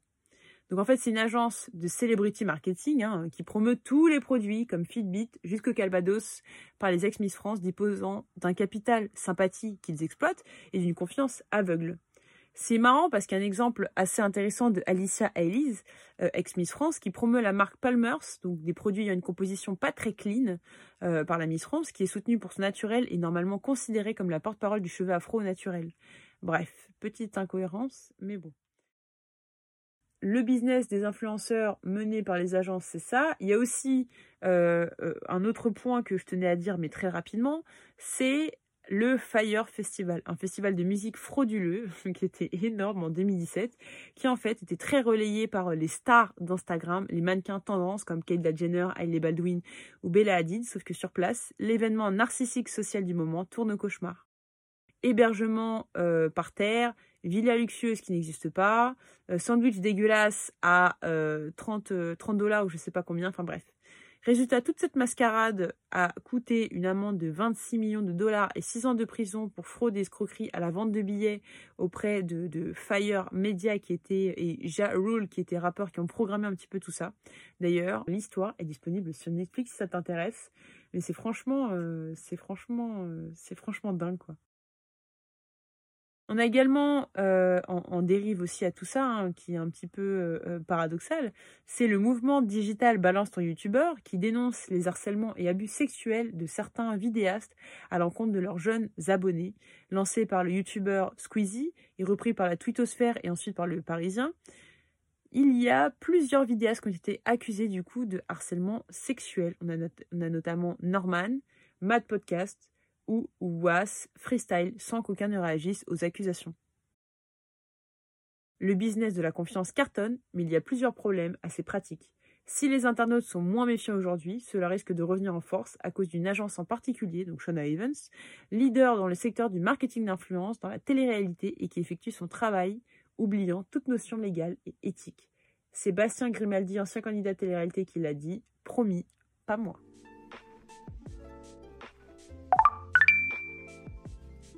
Jeunesse désabusée. À force de travailler ensemble et surtout de grandir ensemble, certains influenceurs développent des relations étroites avec leurs agences ou leurs managers. Celles-ci permettent d'une part d'avoir un œil sur l'évolution de l'influenceur, un œil faussement bienveillant, et d'avoir un moyen de pression inconscient sur eux et de développer un lien affectif qui les fidélise. On a par exemple le cas de Lena Situation, devenue amie avec une responsable communication de son partenaire, la marque de vêtements Jennifer, avec qui elle a travaillé en collaboration long terme et finalement été embauchée. Et on a la même Lena qui considère son agent de l'agence Bisley comme son frère. Frère d'ailleurs qui n'a pas hésité à co-rédiger, ou 90% selon moi, le livre en utilisant l'image de Lena ensuite pour vendre ce même livre. Livre d'ailleurs torchon, d'ailleurs j'en parle dans un autre épisode si ça t'intéresse. En tout cas, autre cas du côté de la télé-réalité avec Maëlle Liberda, agent de télé-réalité, travaillant pour les entreprises, donc l'entreprise Shona Evans, qui n'hésite pas à materner ses candidats, comme on peut le relever en interview tout de suite. Salut à tous, moi c'est Magali. Certains me connaissent déjà. En effet, j'ai créé l'agence Shona Evans il y a trois ans. Du digital marketing, des influenceurs. Moi, je m'occupe de beaucoup de candidats de télé-réalité. Donc vous les connaissez tous. Moi, je suis un peu comme leur maman. Je les vois souvent et j'ai envie de vous les faire découvrir comme vous ne les connaissez pas. Ces techniques vicieuses nourrissent l'aliénation des influenceurs qui ne voient pas qu'ils sont juste utilisés comme objets et instruments financiers. Or, ces structures sont toutes sauf humaines. Elles ont beau prôner la bienveillance, la liberté, le respect des autres, alors qu'on connaît le traitement des salariés dans ces agences, je vous l'ai, dit plus tôt. Je fais référence aux horaires à rallonge, hein, disponibilité inappropriée surtout ambiance sexiste. L'inhumain est présent absolument partout. On manage des jeunes ces objets. Leur site internet transpire l'inhumanité, avec comme exemple le site de l'agence de l'ENA, donc Bisley, qui utilise des termes très déshumanisés. On sélectionne vos influenceurs, on perfectionne vos conversions, on garantit vos résultats, on s'imprègne de vos valeurs, bref, le même processus. C'est pareil dans le processus de recrutement. Hein.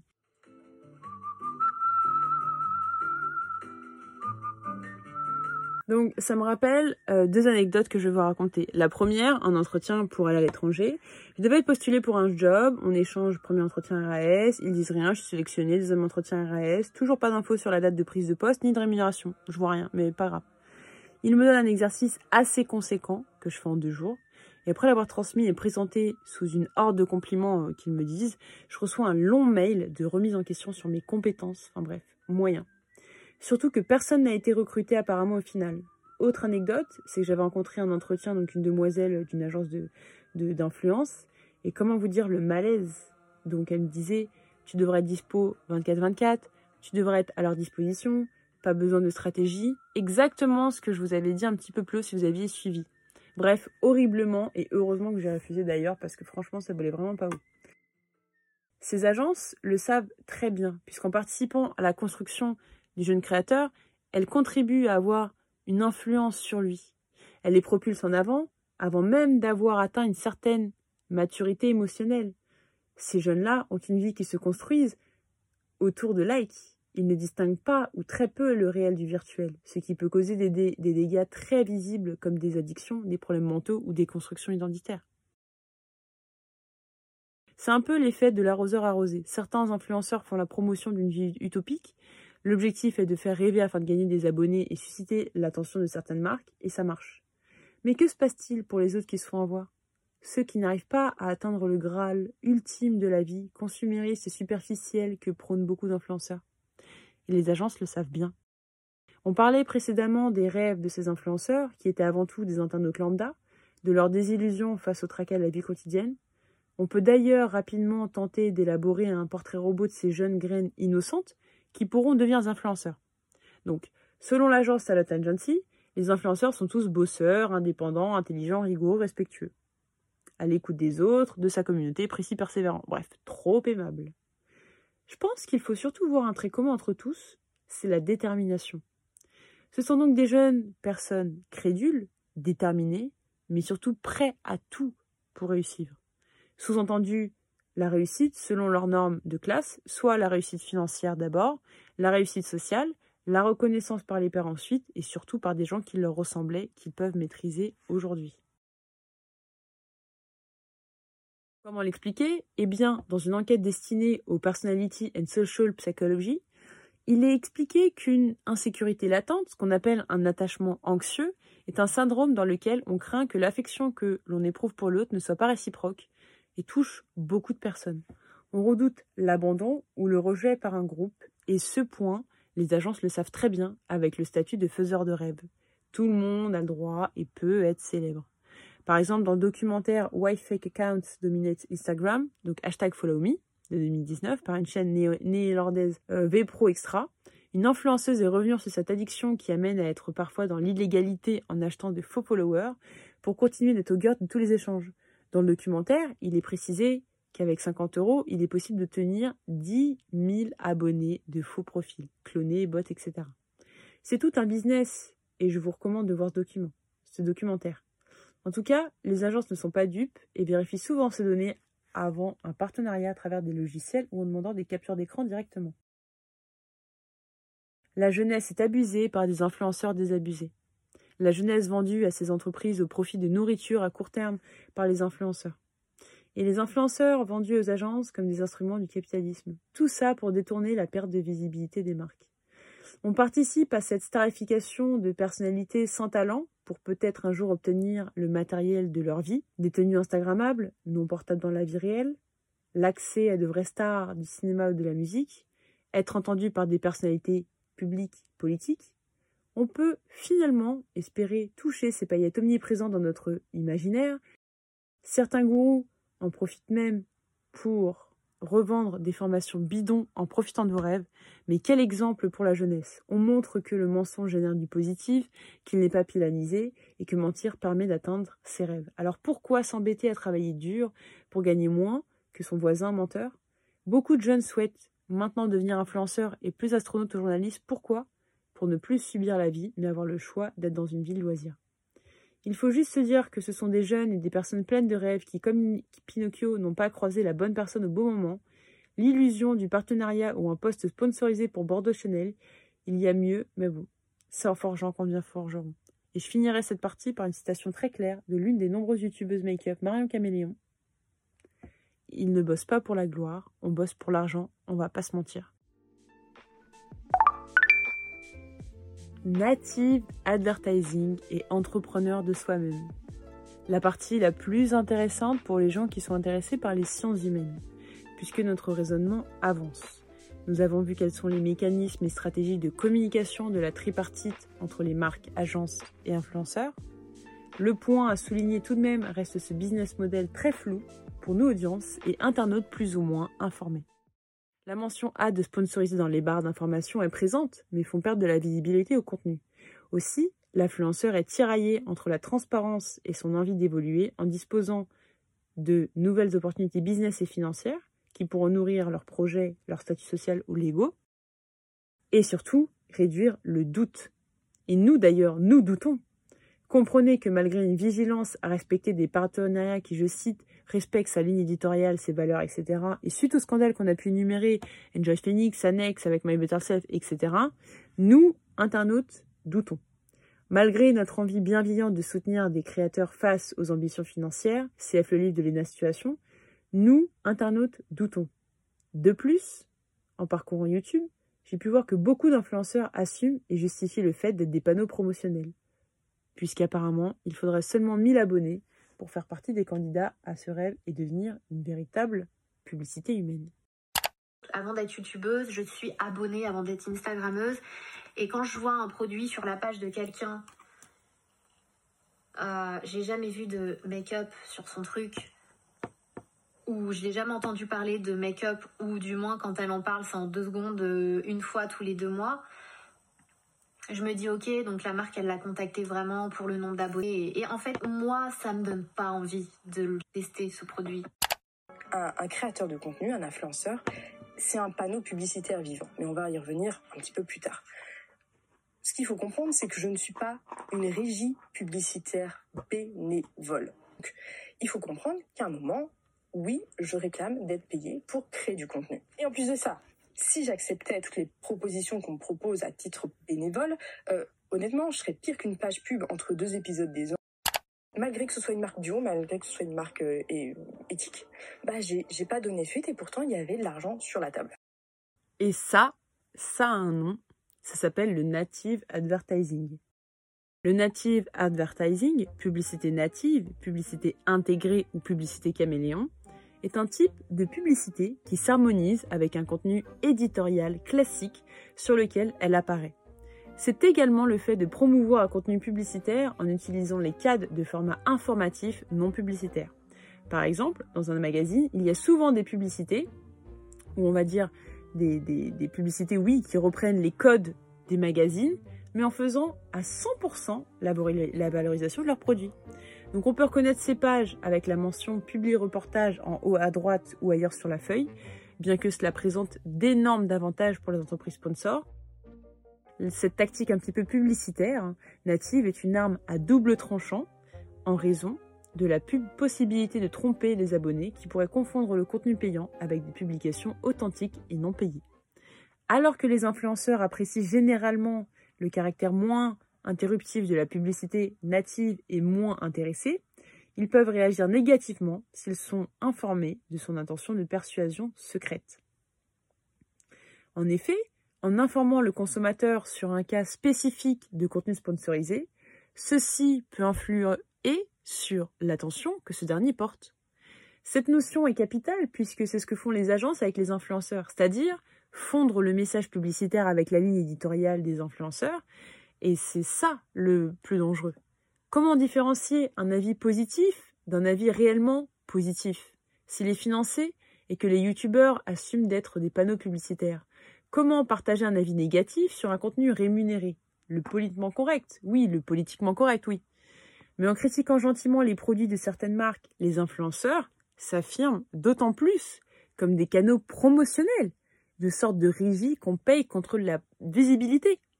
C'est une sorte d'avis faussé. Ces règles de bienséance commerciale sont tout de même légitimes au vu des impératifs financiers d'influenceurs qui sont des indépendants et qui ont pour seule rentrée d'argent les partenariats. À l'ère de la télé-réalité et de la Startup Nation, chacun peut devenir une petite entreprise dans laquelle il doit investir pour mieux la valoriser. On est de plus en plus une marchandise, et l'autre aussi. C'est d'ailleurs la réflexion avancée en sens social réalisée par Foucault. En effet, Foucault aborde la notion d'entreprise de soi-même en stipulant que, dans le cadre de la rationalité néolibérale, tout ce qui entre dans le périmètre du soi est susceptible de devenir capital d'investissement. Le soi lui-même étant désormais devenu un portefeuille de compétences et des biens à valoriser sur un marché. Le travail est ainsi un entrepreneur et un entrepreneur de lui-même, étant lui-même son propre capital, étant pour lui-même son propre producteur, étant pour lui-même la source de ses revenus. On a également Heidegger qui parle de publicité humaine, et déjà à l'époque, ils avaient un certain point de vue vis-à-vis de ça. Nous n'avons jamais autant aimé jouer avec notre image que l'améliorer, et encore plus lorsqu'il y a une motivation pécuniaire derrière.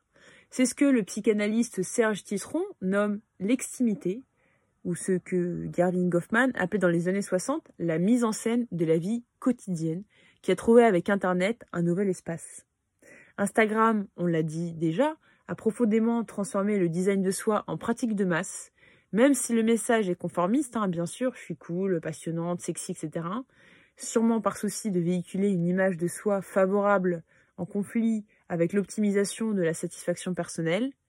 Je ne suis pas la seule à le dire. Écoutez l'interview des professionnels d'agence en parler sur le média La Réclame tout de suite.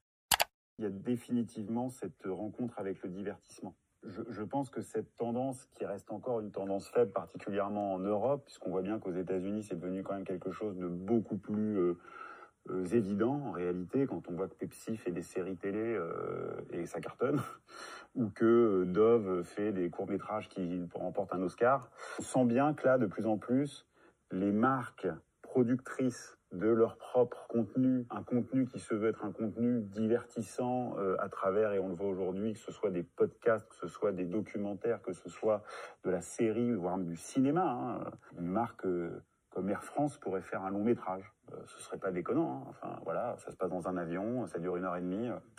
ça deviendra certainement, enfin, je pense, la norme. Si c'est le cas, c'est cool parce que moi, ça m'intéresse beaucoup à titre personnel. Je trouve ça assez enrichissant et excitant créativement. Et plus on voudra établir cette immortalité des marques, plus il faudra passer du tout petit champ restreint d'aujourd'hui, qui est la radio, le, print, euh, la télé, et c'est tout, euh, à l'immense, des immenses nouvelles frontières que- qu'offre l'entertainment. La consommation d'entertainment, de divertissement quotidienne des, des, des gens est absolument démentielle. Et nous, on vient s'immiscer euh, un peu comme on, comme, comme on peut. Soit, en gros, euh, vous avez un paquet de pognon pour, euh, pour faire de la pression média et être vu, soit il va falloir passer par d'autres euh, par d'autres chemins. Et celui-ci en est un certainement. Au-delà même de l'entertainment, il y a un mot qui est peut-être celui de la culture. Vous parliez de, de, de romans, de cinéma, de, et, et je trouve qu'il y a là-dedans une opportunité assez dingue qui est d'inventer un modèle spécifique de manière de faire de la publicité. Des acteurs qui bouleversent le monde, mépris intellectuel. Mépris intellectuel, j'ai volontairement titré cette partie pour parler de cette division générationnelle et de classe qu'on peut voir entre les influenceurs symboles des classes populaires face aux classes bourgeoises incluant les intellectuels. C'est d'ailleurs un débat qui continue d'être enflammé sur les réseaux sociaux, hein, Twitter, LinkedIn ou, ou Clubhouse. J'avais lu un article dans ce sens d'un journaliste du Figaro qui qualifiait les influenceurs de, je cite, flopées d'influenceurs souvent médiocres et superficiels, vendus aux marques et aux entreprises dont l'activité principale consiste à se transformer en panneaux publicitaires vivants. Très vrai, mais très méprisant. Autre élément, c'est le cas de la polémique Bec BD X Lena Situation. Lena Situation, youtubeur, a publié un livre nommé Toujours plus, plus égale plus, sur son expérience avec une approche très développement personnel américain qui a cartonné? C'est d'ailleurs le best-seller aujourd'hui et des trop de Marc Lévy.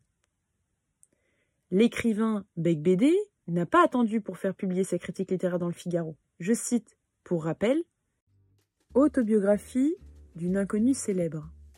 Le livre qui se vend le mieux en France est tellement sucré qu'il rend les doigts poisseux, nous en déconseillant sa lecture aux diabétiques. Léna Situation est le pseudonyme de Léna Mafouf, sans doute un hommage inconscient à Jean-Paul Sartre qui publia chez Gallimard dix tomes de situation entre 47 et 76, mais en caractère plus petit. Entre l'être et le néant, Léna Situation privilégie plutôt la seconde option. Il est possible que son nom fasse allusion au situa- situationnisme de Guy Debord, tant son livre exploite les règles définies dans la société du spectacle. Quant au titre Toujours plus, il est plagié sur un best-seller de François de Closet qui critiquait l'oligarchie française. Lena Situation vient, quant à elle, d'écraser l'élite littéraire. Elle est numéro un des ventes en France depuis un mois. Au dos de son livre, elle, était, elle écrit Je vous jure, il est bien, achetez-le. Mais cet impératif est-il la seule explication à son succès phénoménal? Son unique message martelé à chaque page est une équation mathématique inspirée de la tête à Toto, plus égale plus. Je vous laisse découvrir la suite sur Le Figaro. Je vous partage également la réponse de Léna Situation, invitée dans l'émission Quotidien afin de répondre à cette attaque directe. Entre l'être et le néant, Léna Situation privilégie plutôt la seconde option. Oh, ça, c'est le truc le plus gentil. hein. 147 pages de vide, 19,50€ de perdu. Ça, c'était moins cool. non, en fait, ce qui a été euh, assez. euh, enfin, la raison pour laquelle il y a Il eu s'est autant, fait euh, tracher sur les réseaux sociaux, ça. évidemment. Bien évidemment, parce que au-delà de la critique du livre qui fait complètement partie du jeu, et quand on sort un livre, c'est ça aussi qui est fun, c'est de voir les retours. Mais c'est que là, la critique a été non, vraiment. votre euh, communauté est active aussi. Oui, et, et puis au-delà de ça, je pense que c'est vraiment une critique très personnelle. Je connais pas du tout euh, ce monsieur, j'ai jamais été au, à un café avec lui, mais la critique était comme s'il me connaissait et comme si, euh, enfin voilà, il y a eu des, des attaques comme euh, elle manque cruellement de culture, euh, complètement narcissique ou quoi que ce soit. Et je trouvais que c'était un petit peu la facilité de s'attaquer euh, à la nouvelle génération. Oh, c'était mieux avant. Et en fait, on est peut-être un peu Après, il fatigué. écrit ce qu'il veut. Il écrit ce qu'il veut, bien évidemment, et nous on répond ce qu'on veut. Et on répond qu'on est fatigué par ce snobisme intellectuel et le mépris qu'on peut avoir face à des jeunes qui essayent de faire des choses. Ce que cette polémique démontre, c'est littéralement un combat générationnel entre deux camps. D'un côté, le camp de Bec BD, l'écrivain et critique littéraire qui a critiqué le manque de culture et la médiocrité des jeunes en faisant l'apologie d'un phénomène considéré comme non sérieux et bête, le développement personnel, et de l'autre, le camp de Léna qui s'oppose au camp des intellectuels, infirmant voulant mettre fin au snobisme intellectuel que beaucoup peuvent reprocher. Vous savez, par exemple, euh, euh, ces mêmes têtes qu'on voit tout le temps, qui pensent tout savoir sur, le monde entier, des gens qui donnent des avis sur, par exemple, des livres sans les avoir lus, des gens qui donnent des avis sur des points seulement en jugeant l'image. C'est ces gens-là, je pense, qu'elle veut, euh, toucher et sur le, lequel elle veut reprocher un petit peu ce snobisme intellectuel. Au-delà du fait que cette polémique permet d'augmenter la notoriété euh, de, l'ouvrage auprès d'un plus grand public hors YouTube, la notion de snobisme intellectuel et combat générationnel sont intéressantes. De mon côté, ce que je peux reprocher, c'est de ne pas apporter de conseils plus sérieux, de ne pas élever ce lectorat à un âge où il est capital de s'élever, d'apprendre, de comprendre le monde qui nous entoure, autrement qu'à l'école de d'essayer de vulgariser des propos, d'aller plus loin. Ça manque un petit peu d'apport scientifique et de, de, de, professionnels un petit peu qualifiés. Et ce mépris, il continue avec la, récente opération McFly et Carlito euh, X Emmanuel Macron, tous deux youtubeurs invités au gouvernement et mis au défi pour valoriser la propagande des gestes barrières à un an des élections présidentielles de 2022. Parce que c'est ce qui s'est passé, c'était de la propagande. Bref, en tout cas, c'est plusieurs éléments qui ne facilite pas la compréhension et l'échange respectueux entre ces deux camps, mais au contraire accroît totalement, enfin ça, accroisse totalement le fossé. Peut-être que les intellectuels et autres ont du mal à comprendre cette célébrité du marketing de soi, en contradiction avec leur époque où il fallait être humble, et les célébrités disposaient d'un talent artistique ou autre, mais même si, précisons-le, ces créateurs et créatrices ont du talent pour la scénarisation d'eux-mêmes. Il y a également un mépris du côté des créateurs de contenu et il y a une grande influence vis-à-vis d'autres classes comme les restaurateurs. En effet, cette période compliquée de confinement-reconfinement a impacté le business de beaucoup de restaurateurs. On, l'a vu un petit peu au fur et à mesure des mois. Aussi, il y a une vague d'influenceurs et d'agences, comme je le disais, telles que l'agence OU, qui ont précisé et ont voulu se positionner en soutien à ces restaurateurs en détresse à travers des opérations de visibilité partage sur les réseaux sociaux gratuitement, euh, driver du trafic, etc. C'est intéressant, mais je trouve que ça sonne très faux. C'est sûrement pas méchant, et même utile, mais j'ai l'impression que ça apporte une perception un peu maladroite. Tout d'abord, le discours assez méprisant des influenceurs trop gentils d'aider les petits commerçants. On sait que la philanthropie, c'est tendance, mais montrer encore le caractère euh, misérable de la situation me dérange un petit peu. Je vous mets un exemple. Hey tout le monde, c'est bien sur la Romy, j'espère que vous allez bien derrière vos petits écrans. Aujourd'hui, on se retrouve pour un IGTV archi cool. J'ai décidé de donner de la force, comme je fais un petit peu habituellement en story, mais de donner de la force à des petits shops ou des petits commerçants. Ça me fait d'ailleurs penser au mouvement canadien d'agriculteurs Thank the Farmer contre le remerciement des Canadiens pour l'aide des gentils agriculteurs à contribuer à faire de bons légumes agriculteurs qui ne supportent plus le mépris dans l'approche de ce mouvement. Ils ont alors communiqué sur les réseaux sociaux et dans les médias, je cite, traduit en anglais, en tant qu'agriculteur, je suis ici pour vous dire que c'est complètement absurde. S'il vous plaît, arrêtez. Lorsque le grand public remercie un agriculteur uniquement pour son agriculture, cela déprécie notre industrie. Cela donne l'impression que nous ne sommes pas comme tous les autres industries. Qui remercie les plombiers? Qui remercie les chauffeurs de camions? Qui remercie les parents au foyer Qui remercie les conducteurs de chasse-neige? Nous contribuons tous à la société de notre propre manière significative. Nous sommes tous inscrits sur nos parcours individuels. Nous travaillons tous dur. Nous méritons tous une reconnaissance égale. Second point concernant la mise en, avant, c'est un petit peu hypocrite puisqu'il s'agit principalement des restaurateurs en plein cœur de Paris qui vendent des salades à 12 euros, salades dégueulasses, et des bubble tea à 10 euros, ces boissons froides que tout le monde s'arrache. Héros d'Internet et lobbyistes. Tandis que certains youtubeurs portent un discours bienveillant et presque infantilisant vis-à-vis d'autres youtubeurs en leur apportant des conseils sur la négociation avec des agences, nous on constate un tout autre phénomène. En réécoutant notre précédent épisode, nous abordions le phénomène intéressant des youtubeurs politiques qui se développent sur la plateforme. Engagés à gauche ou à droite, écolo féministes, les chaînes d'analyse et d'opinion se développent de plus en plus. Leur objectif Libérer la parole en vulgarisant la politique et décryptant les médias.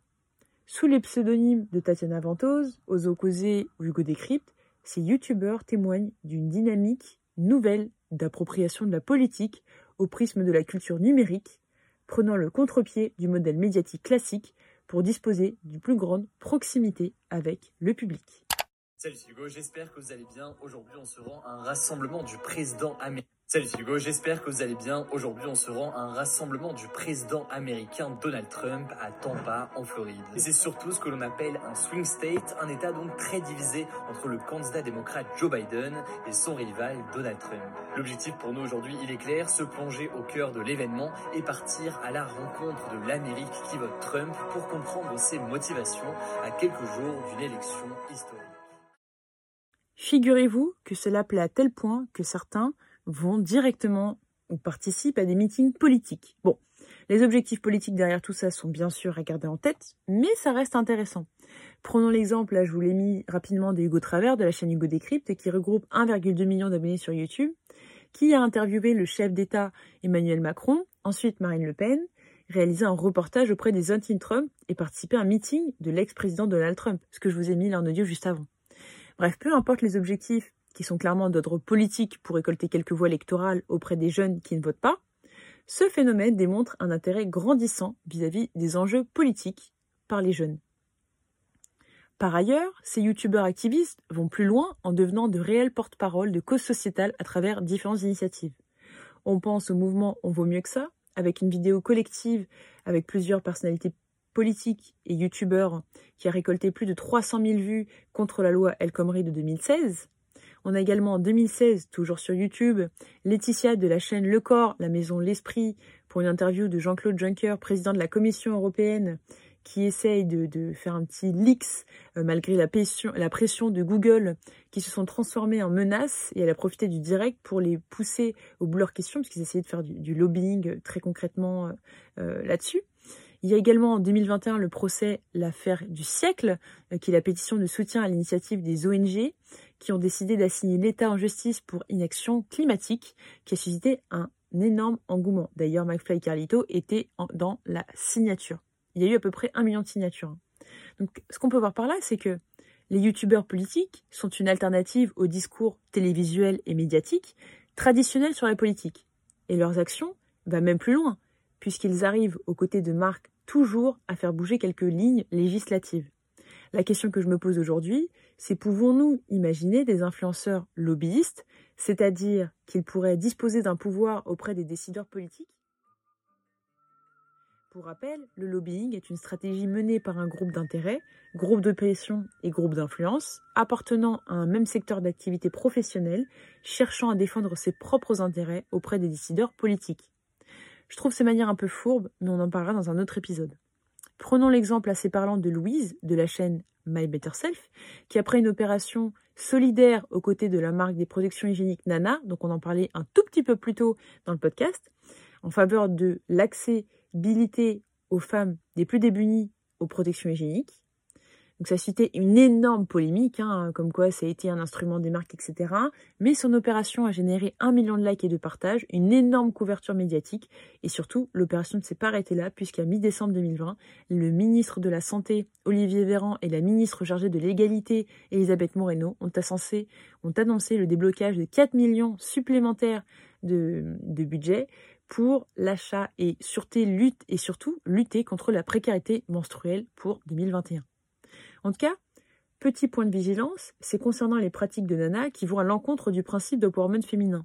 En cause, le refus de l'entreprise de partager en toute transparence la composition de ses protections périodiques. Tandis que des ONG comme Greenpeace ou un rapport 2008 de l'Agence nationale de sécurité sanitaire de l'alimentation, l'ANSES, de l'environnement et du travail, dénoncent les risques sanitaires relatifs aux tampons et serviettes hygiéniques, eux sont encore très opaques.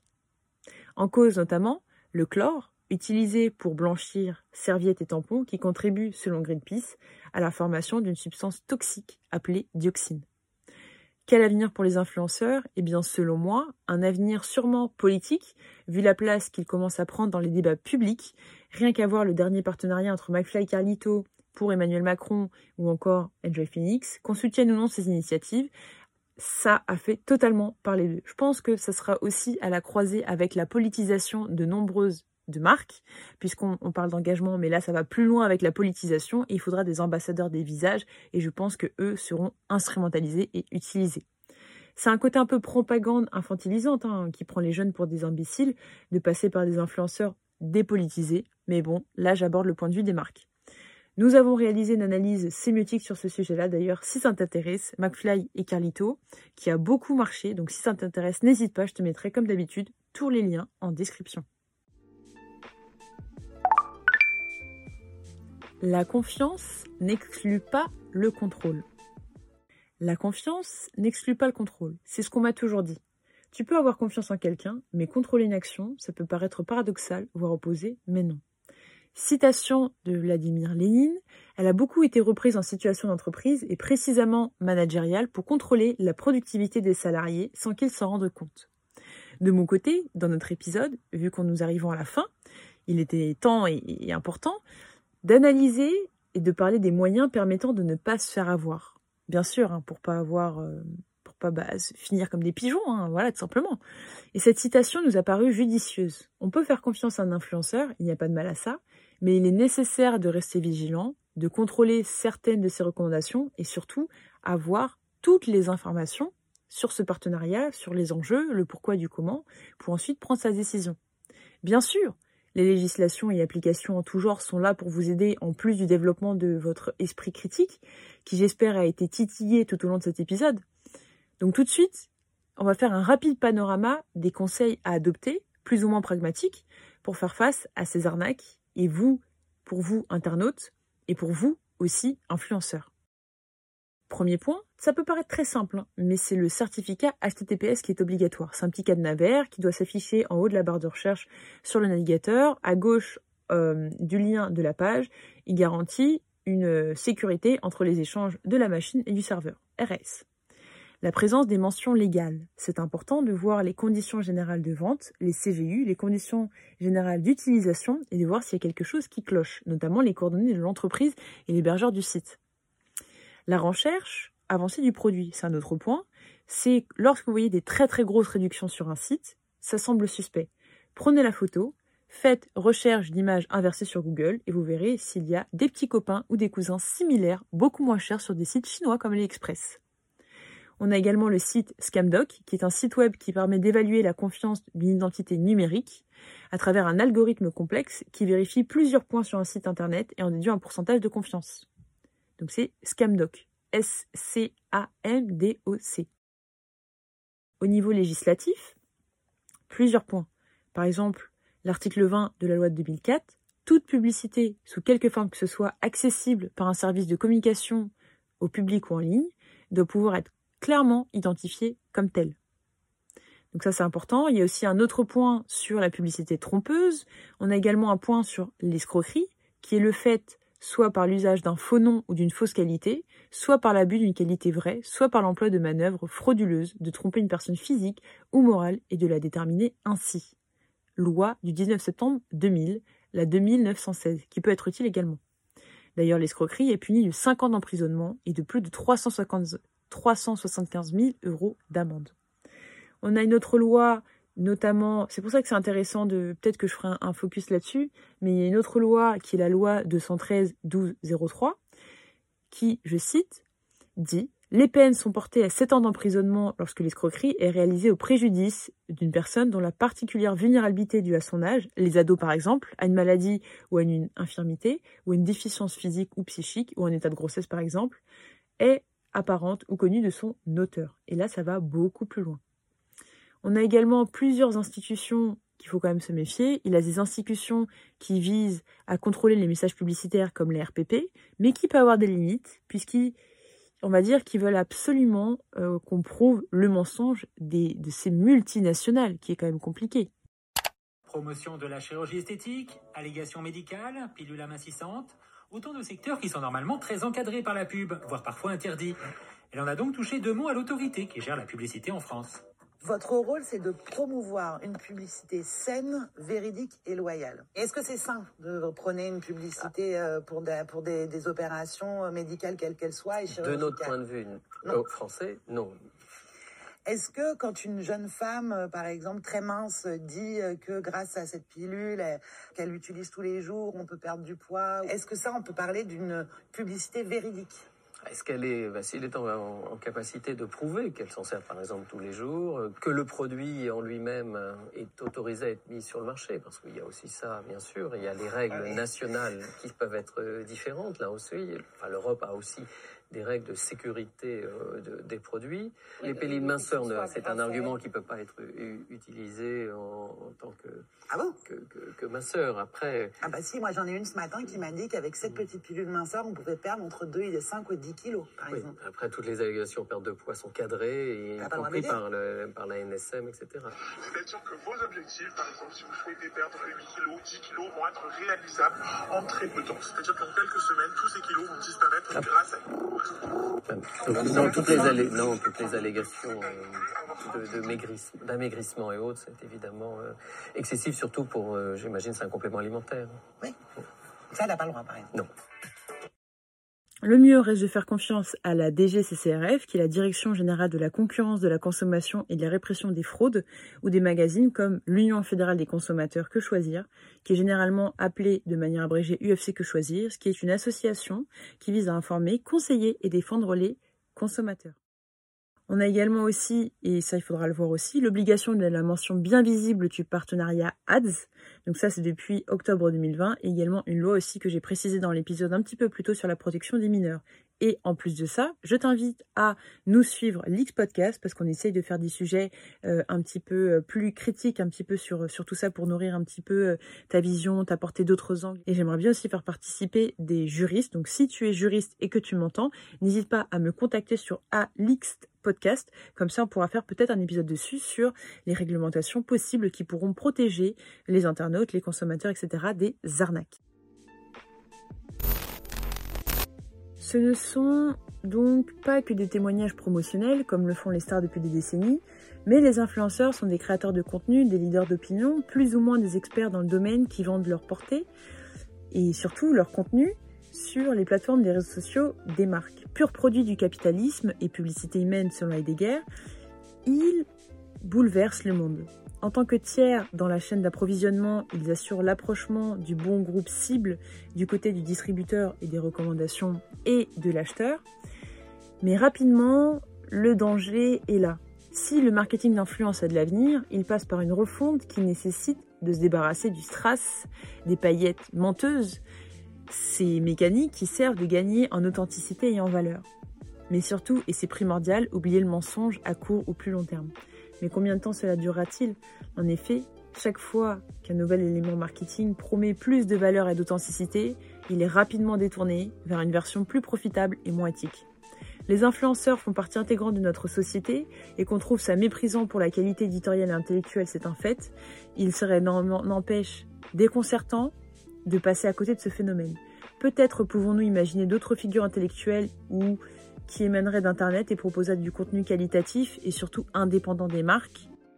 Méfions-nous de ce flou informatif lié au divertissement et à la vente cachée ou non.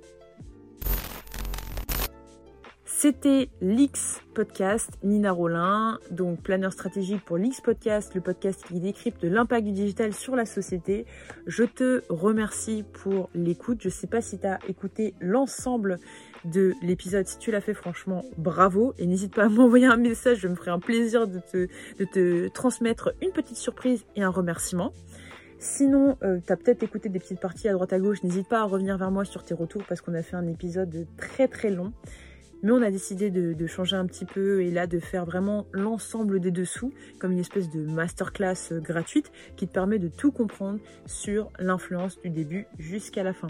Il y a des fois où je parlais de manière très chill euh, parce que je trouve que c'est plus intéressant, des fois un petit peu plus euh, de manière plus euh, professionnelle, structurée. Et voilà. Donc tu me diras ce qu'il en est. J'ai testé un petit peu tout dans cet épisode-là. En tout cas, je te remercie vraiment pour cette écoute. À très vite pour un prochain épisode qui, je pense, sera sur l'analyse de Lacoste X Bruno Mars, comme on a pu en parler un tout petit peu plus tôt.